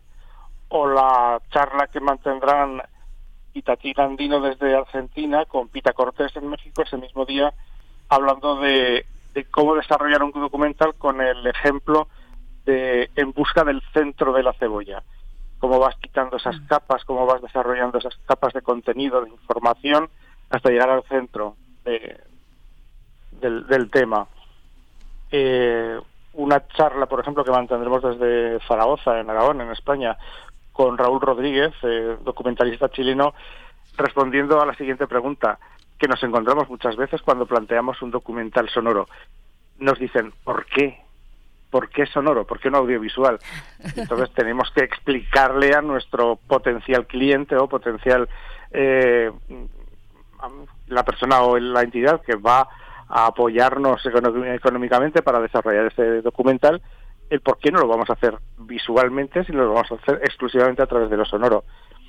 Y también eh, se presentarán eh, la docuteca de la que hablabais anteriormente eh, entre Francisco Godínez y Graciela Martínez en un conversatorio interesante porque planteará la importancia del archivo sonoro y en este caso del archivo sonoro documental. Es algo que no, no contamos en la historia de los países eh, con más historia, ¿no? No tenemos, eh, por más larga que sea la historia de, de, Europa o de Latinoamérica, es difícil saber cómo sonaban las cosas, cómo, cómo encontrar esa memoria eh, que al final y al cabo termina diciéndonos cómo, cómo entonaba la gente, cómo en la, parte de documental sonoro existe un, soporte más allá de las fonotecas nacionales, existe una, una perspectiva, digamos, independiente, privada, que permita tener una, un diálogo con esto que a veces no se considera importante para, para, muchas, para muchos repositorios institucionales. Eso lo están haciendo ustedes de alguna manera, ¿no? Exacto, y también es verdad que en Latinoamérica nos lleváis... Eh, una ventaja abismal a, España, no a otros países de Europa, pero sí, hablando de documental en español, España tiene una carencia, tiene una carencia de acervo y de querencia o amor por el archivo sonoro históricamente. También, bueno, pues la, dictadura franquista eh, fue un cáncer que, que precisamente cuando comenzaba la radio, pues hizo que pues, pues los archivos históricos que empezaba a ver en algunas emisoras pues se destruyeran de tal manera que, por ejemplo, no existe una grabación certificada con la voz de Federico García Lorca o Miguel Hernández, por poner dos grandes poetas del 27.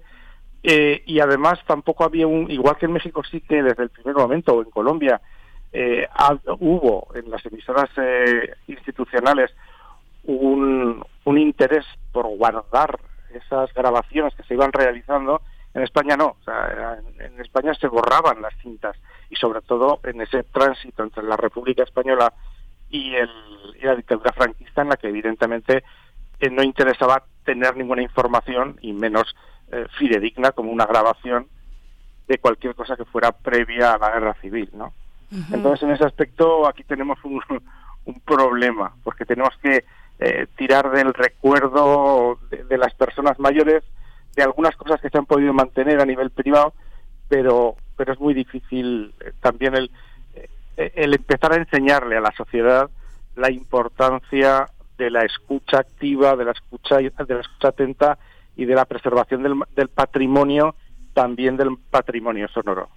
Acá eh, en esta emisora Radio UNAM eh, fue hasta los eh, primeros años de los de la década de los 70 cuando deja precisamente de grabarse cinta sobre cinta y, empezamos a generar un repositorio sonoro, una fonoteca que José Fernández, pues una fonoteca requiere de un esfuerzo público necesariamente, ¿no? ¿Cómo lo ves? Porque se, se requieren pues condiciones muy específicas para la preservación de los materiales que en todo caso es pues es, una tarea titánica para un particular o para una eh, para, una misión independiente eh, poder sostener todo lo que implica eh, la preservación de, material sonoro. Chuse cómo lo ves Claro, la preservación de ese material histórico en soportes antiguos y su, afortunadamente ahora, posibilidad de digitalización, que también requiere de un trabajo exhaustivo y un trabajo de documentación y de clasificación importantísimo para dejarlo para las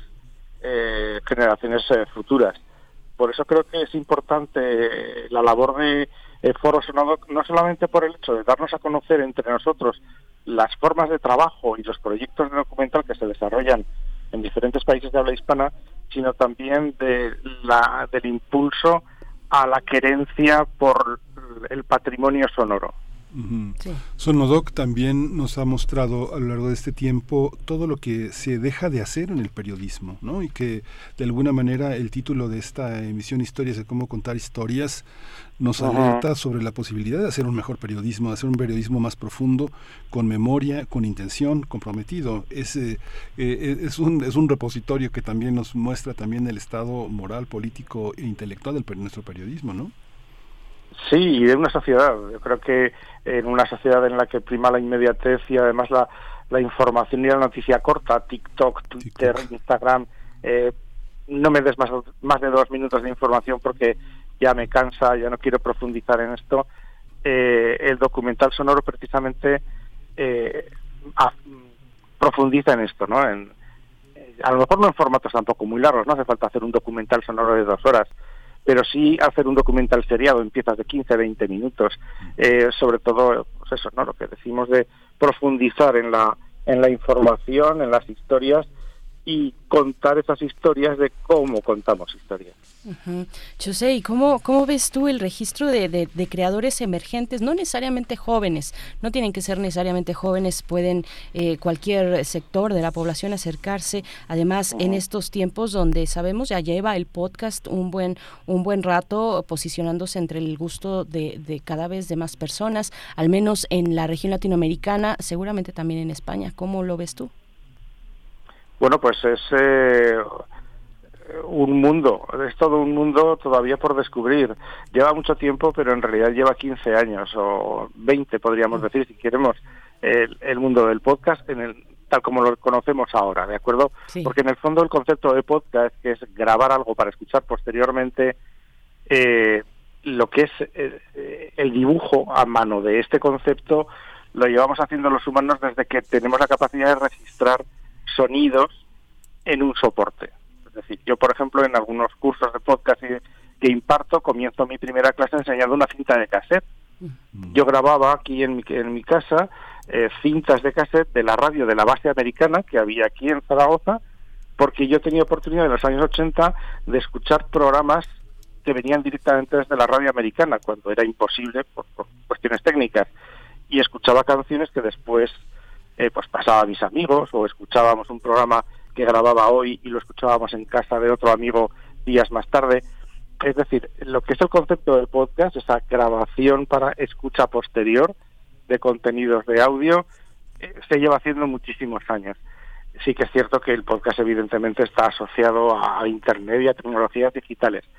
Y esto hace que se democratice al máximo la posibilidad de crear contenidos, pero también da el, o abre la puerta al peligro de la falta de rigor, de las falsas noticias, de la creación de contenidos sin calidad y sin criterio.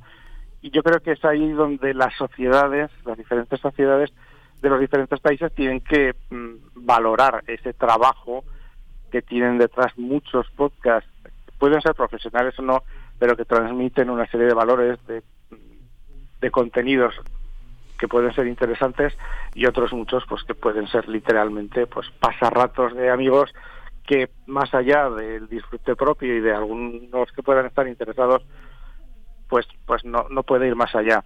Corremos el peligro de que plataformas eh, de distribución de podcast busquen más la fama y el reconocimiento amplio de las de las grandes masas de la sociedad por contenidos de baja calidad y que se apoyen en influencers o en personas famosas pero sin criterio periodístico o documental para, para contar cosas y se queden en el olvido dentro de ese bosque que cada vez es más amplio de, de contenidos en formato podcast que realmente sí que tienen ese, ese valor.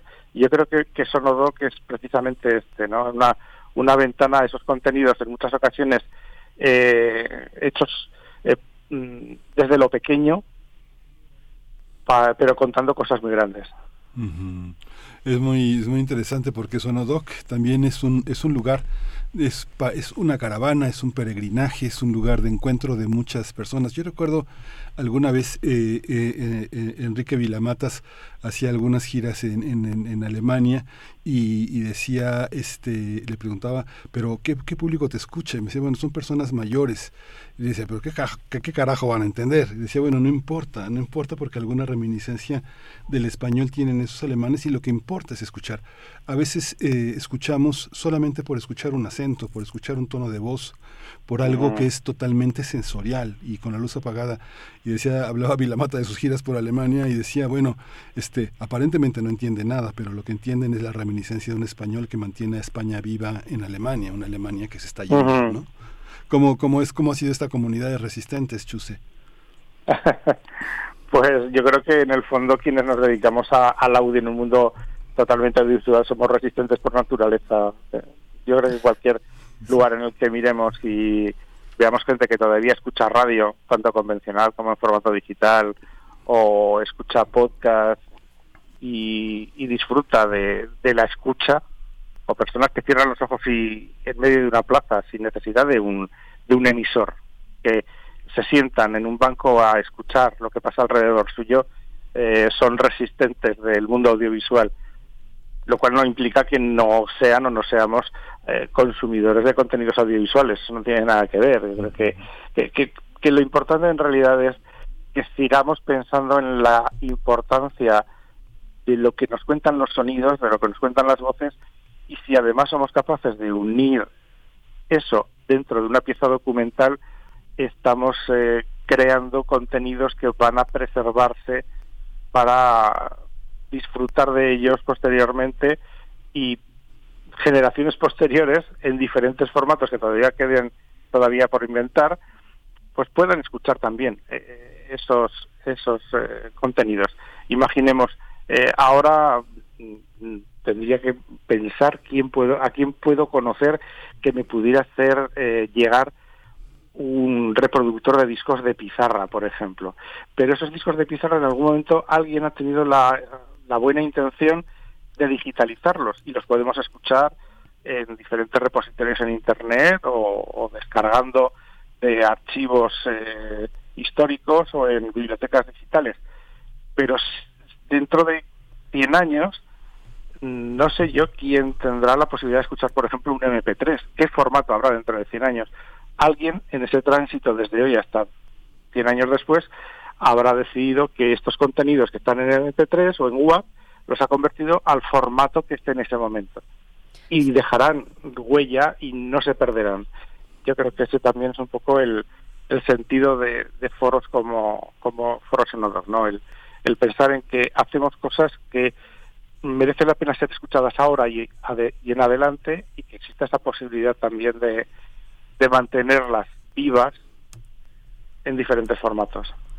Pues se abren muchas oportunidades y posibilidades de, dialogar. José Fernández, creativo radiofónico, diseñador sonoro, pues será 9, 8, 9 y 10 de noviembre de 20 a 21 horas a través del canal de, YouTube de Sonodoc. O también, bueno, nos dabas la coordenada de una página electrónica, forosonodoc.org, para que los interesados se puedan acercar en estos próximos días del 8 al 10 de noviembre y, bueno, eh, ser parte de esta conversación que se desdobla en múltiples en múltiples ideas. Gracias, gracias eh, Chusé por esta presencia y pues ahí estaremos, de verdad con mucha atención porque compartimos esa necesidad. Eh, eh, mm, claro, por supuesto, que desde este espacio donde hacemos radio y además radio pública. Muchas gracias, Chusé.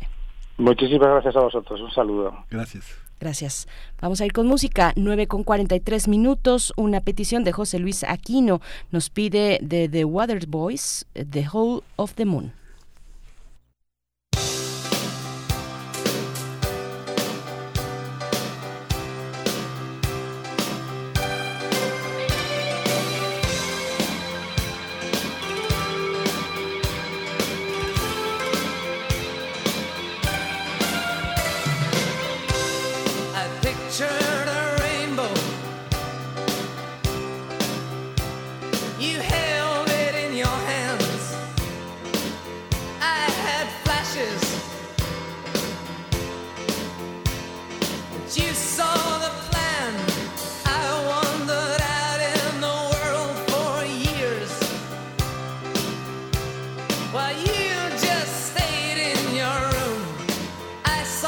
Horizont.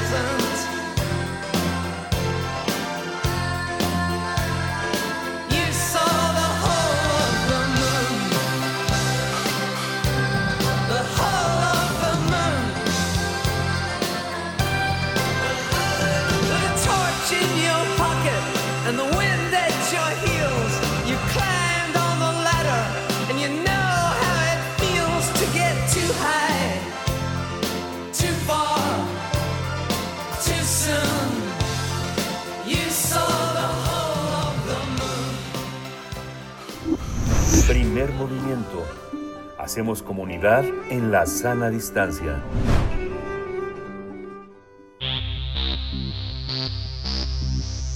De festivales, ferias y más. Recomendaciones culturales.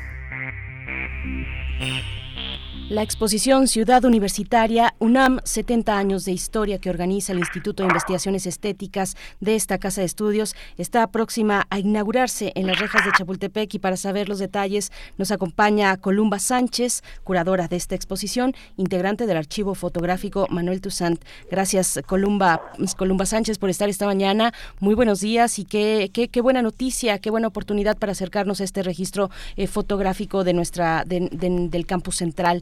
Columba, buenos días. Hola, buenos días, Berenice Miguel, buenos días, muchas, muchas gracias por el espacio. Pues sí, estamos eh, muy contentos, eh, muy emocionados aquí en, en el Instituto de Investigaciones Estéticas, porque finalmente estamos viendo materializado un trabajo que nos ha llevado gran parte de, de este año, como es esta exposición fotográfica que pues estamos eh, preparamos aquí en el archivo en un gran gran equipo de trabajo. Y pues bueno finalmente se inaugura este próximo lunes 7 de noviembre a las 12 del día. Y pues bueno eh, esta exposición eh, estamos con ustedes aquí queremos platicarles un poquito sobre qué va esta exposición. Primero eh, esta exposición tiene como objetivo rendir un, muy merecido homenaje, claro, a todos los arquitectos, los ingenieros, a los artistas plásticos, a los alumnos y a los más de 10.000 trabajadores que participaron en este en este mismo proyecto de construcción del campus central de, de Ciudad Universitaria. ¿no? Y bueno, eh, vamos a poder ver en esta en esta exposición imágenes pues que van desde los primeros años de la década de los años eh, eh, de la década de los años 50, ¿no? Donde vamos a poder ver esas primeras excavaciones, esta primera parte de, cimentación de la ciudad universitaria y luego vamos a ir recorriendo ya con fotografías tanto en blanco y negro como a color por las diferentes etapas eh, de evolución de esplendor arquitectónico del campus central de Ciudad Universitaria hasta llegar a tomas eh, que se hicieron en este año eh, ya con cámaras obviamente digitales e inclusive e inclusive con dron. El archivo, el, el, el AGN tenía en su sede la construcción de ciudad universitaria, desde los documentos de expropiación eh, de los campesinos ejidatarios que estaban en, el, en ese lugar hasta toda la parte que tiene que ver con la maquetación que se hizo en su momento desde este proyecto de 1928 que era la aspiración de construir ciudad universitaria. En las rejas de Chapultepec, ¿qué hay que poner para que la gente que nunca ha pisado el campus sepa que en, en esta ciudad hay algo tan extraordinario? Hay ciento, son 733 hectáreas las que conforman la universidad, pero son 176 las que están protegidas por la UNESCO, ¿no? Como patrimonio mundial. ¿Qué poner? ¿Dónde, dónde poner el acento en un, en un paso tan, tan, tan transitado y que van a divertirse las personas al bosque, ¿no? Pues así es, así es. Pues mira, yo creo que vas a poner atención, el, el punto focal es ver esta importancia de lo que es el campus central de Ciudad Universitaria.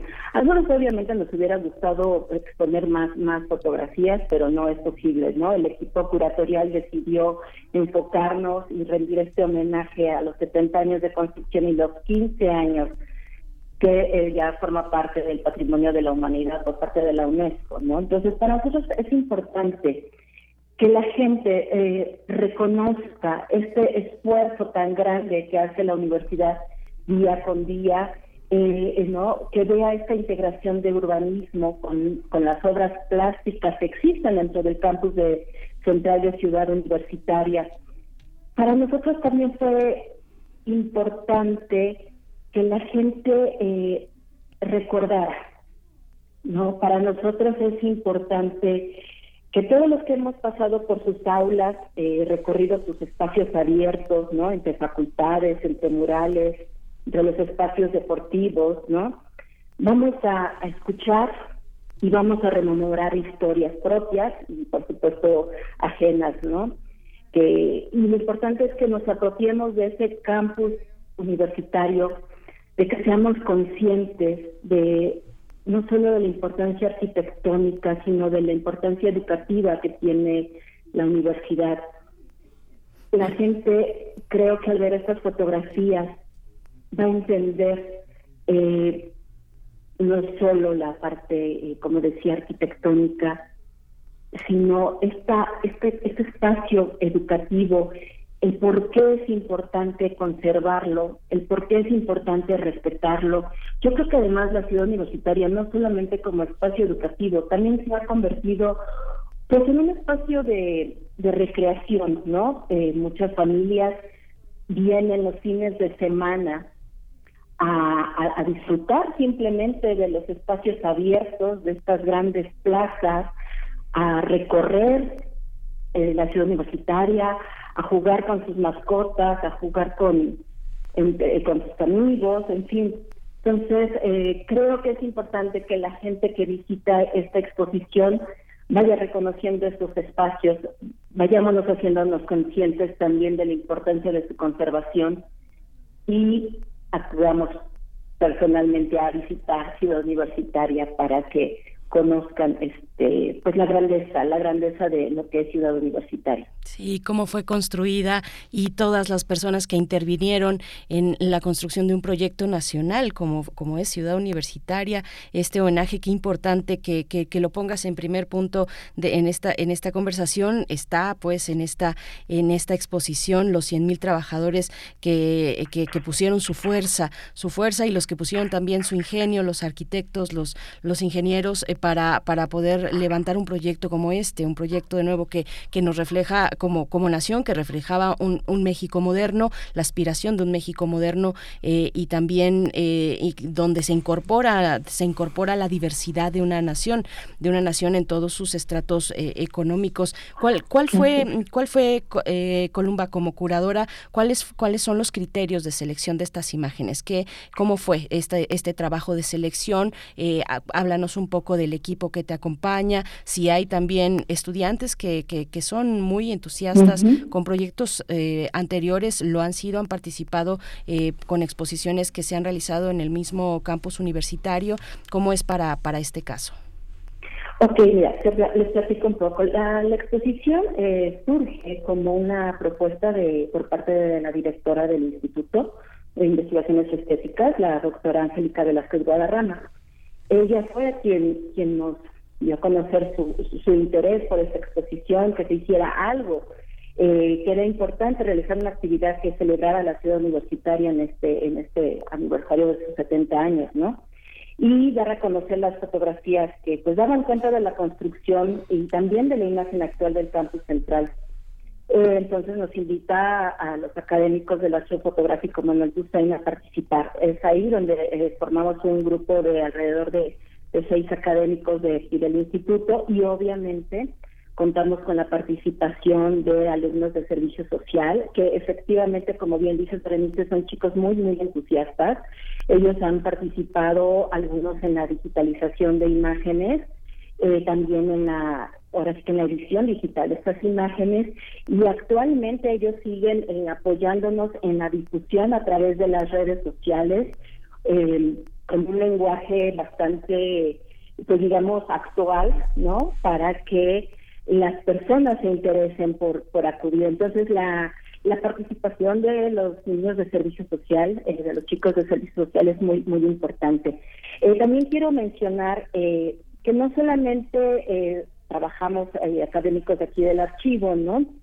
Para nosotros también era importante reflejar esta idea de que cada uno de nosotros tenía, porque como equipo creo que cada uno vemos a la imagen eh, fotográfica como pues como un dispositivo generador de, de conocimiento, ¿no?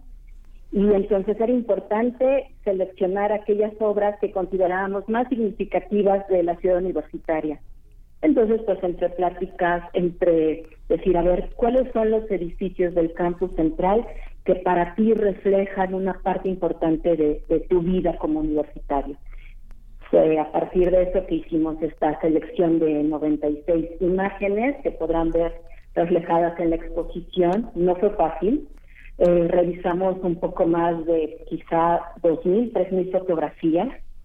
Eh, es difícil dejar de fuera eh, muchísimas imágenes porque hay un entusiasmo de que de, de que queremos eh, que la gente vea cómo ha sido este proceso constructivo, este esplendor arquitectónico, pero bueno, tuvimos que re- reducir el número. Y también contamos, y esto es importante mencionar, este trabajo colaborativo que se dio con, con el Archivo de Arquitectos Mexicanos de la Facultad de Arquitectura de la UNAM, que está a cargo de la doctora Lourdes Cruz, están, y también con la participación de, de Maru y de Fernando Navarrete, que fue eh, otro de los académicos que nos ayudó en la digitalización de imágenes que seleccionamos del Archivo de Arquitectos Mexicanos. Eh, también es importante esta, esta parte de colaboración con otras entidades, otras dependencias de la UNAM. Entonces, bueno, pues aquí estamos este, contentos con el resultado, ¿no? Este ha sido el trabajo de, de varios meses. Empezamos, al, eh, creo que en el mes de mayo, a trabajar y bueno, pues finalmente aquí está, aquí está el resultado. Sí, pues fascinante y interesante ir nada más también para ver, observar, observar eh, las, la- las fotografías. Hay quienes ponen fotografías con personas y hay quienes dicen quítense en Mende ahí todos porque voy a tomar la foto del edificio. Digo, Nacho López, Héctor García, este, Metínides, toman las, toman las, los edificios con gente, que Con es lo que, que es lo que hace, Sí. lo que hace vivo. Quienes usaban cuello de tortuga, quienes usaban sus pantalones acampanados y quienes circulan ahora Sí. este, con sus vestidos de tatuajes. Muchas gracias, Columba Sánchez, curadora de la exposición e integrante del Archivo Fotográfico Manuel Tucen, del 7 al 11 de noviembre. Hay que darnos una vuelta por allá, por Chapultepec, para ver esas magníficas fotos. Sí, pues los esperamos y Gracias. muchísimas gracias. Estamos ahí desde, ya está ahorita, ya está montada, ya la pueden ir a ver este fin de semana o si gustan el día lunes a las 12 del día será la presentación oficial y estaremos hasta el 11 de diciembre. Muchas Así gracias. que los esperamos. Muchas gracias a ustedes. Ahí estaremos. Buen Hay día. que muy buen día, muy buen fin de semana. Hay que ir a caminar y recorrer las rejas de Chapultepec. Bueno, es un paseo fabuloso de esta ciudad capital. Nos despedimos, nos despedimos ya. Les deseamos buen fin de semana. El próximo lunes estamos de vuelta aquí en Primer Movimiento, 9 con 59 minutos. Una complacencia. Chico Buarque, ya escucharon al fondo. Oscar Isidro Bruno nos pide esta canción. O que será, bueno, todo el mundo la, la conocemos. Gracias, Oscar Isidro, por esta petición. Nos vamos, Miguel Ángel. Gracias. Esto fue Primer Movimiento. El mundo desde la universidad. dia a dia das meretrizes, no plano dos bandidos, dos desvalidos, em todos os sentidos. Será que será? O que não tem decência nem nunca terá, o que não tem censura nem nunca terá, o que não faz sentido. O que será que será que todos os avisos não vão evitar? Porque todos os risos vão desafiar, porque todos os sinos irão. Radio UNAM presentó Primer Movimiento. El mundo desde la universidad. Con Berenice Camacho y Miguel Ángel Gemain en la conducción. Rodrigo Aguilar y Violeta Berber, producción. Antonio Quijano y Patricia Zavala, noticias. Miriam Trejo, coordinación de invitados. Tamara Quirós, redes sociales. Arturo González, operación técnica. Locución, Tessa Uribe y Juan Staca. Quédate en sintonía con Radio UNAM. Experiencia sonora.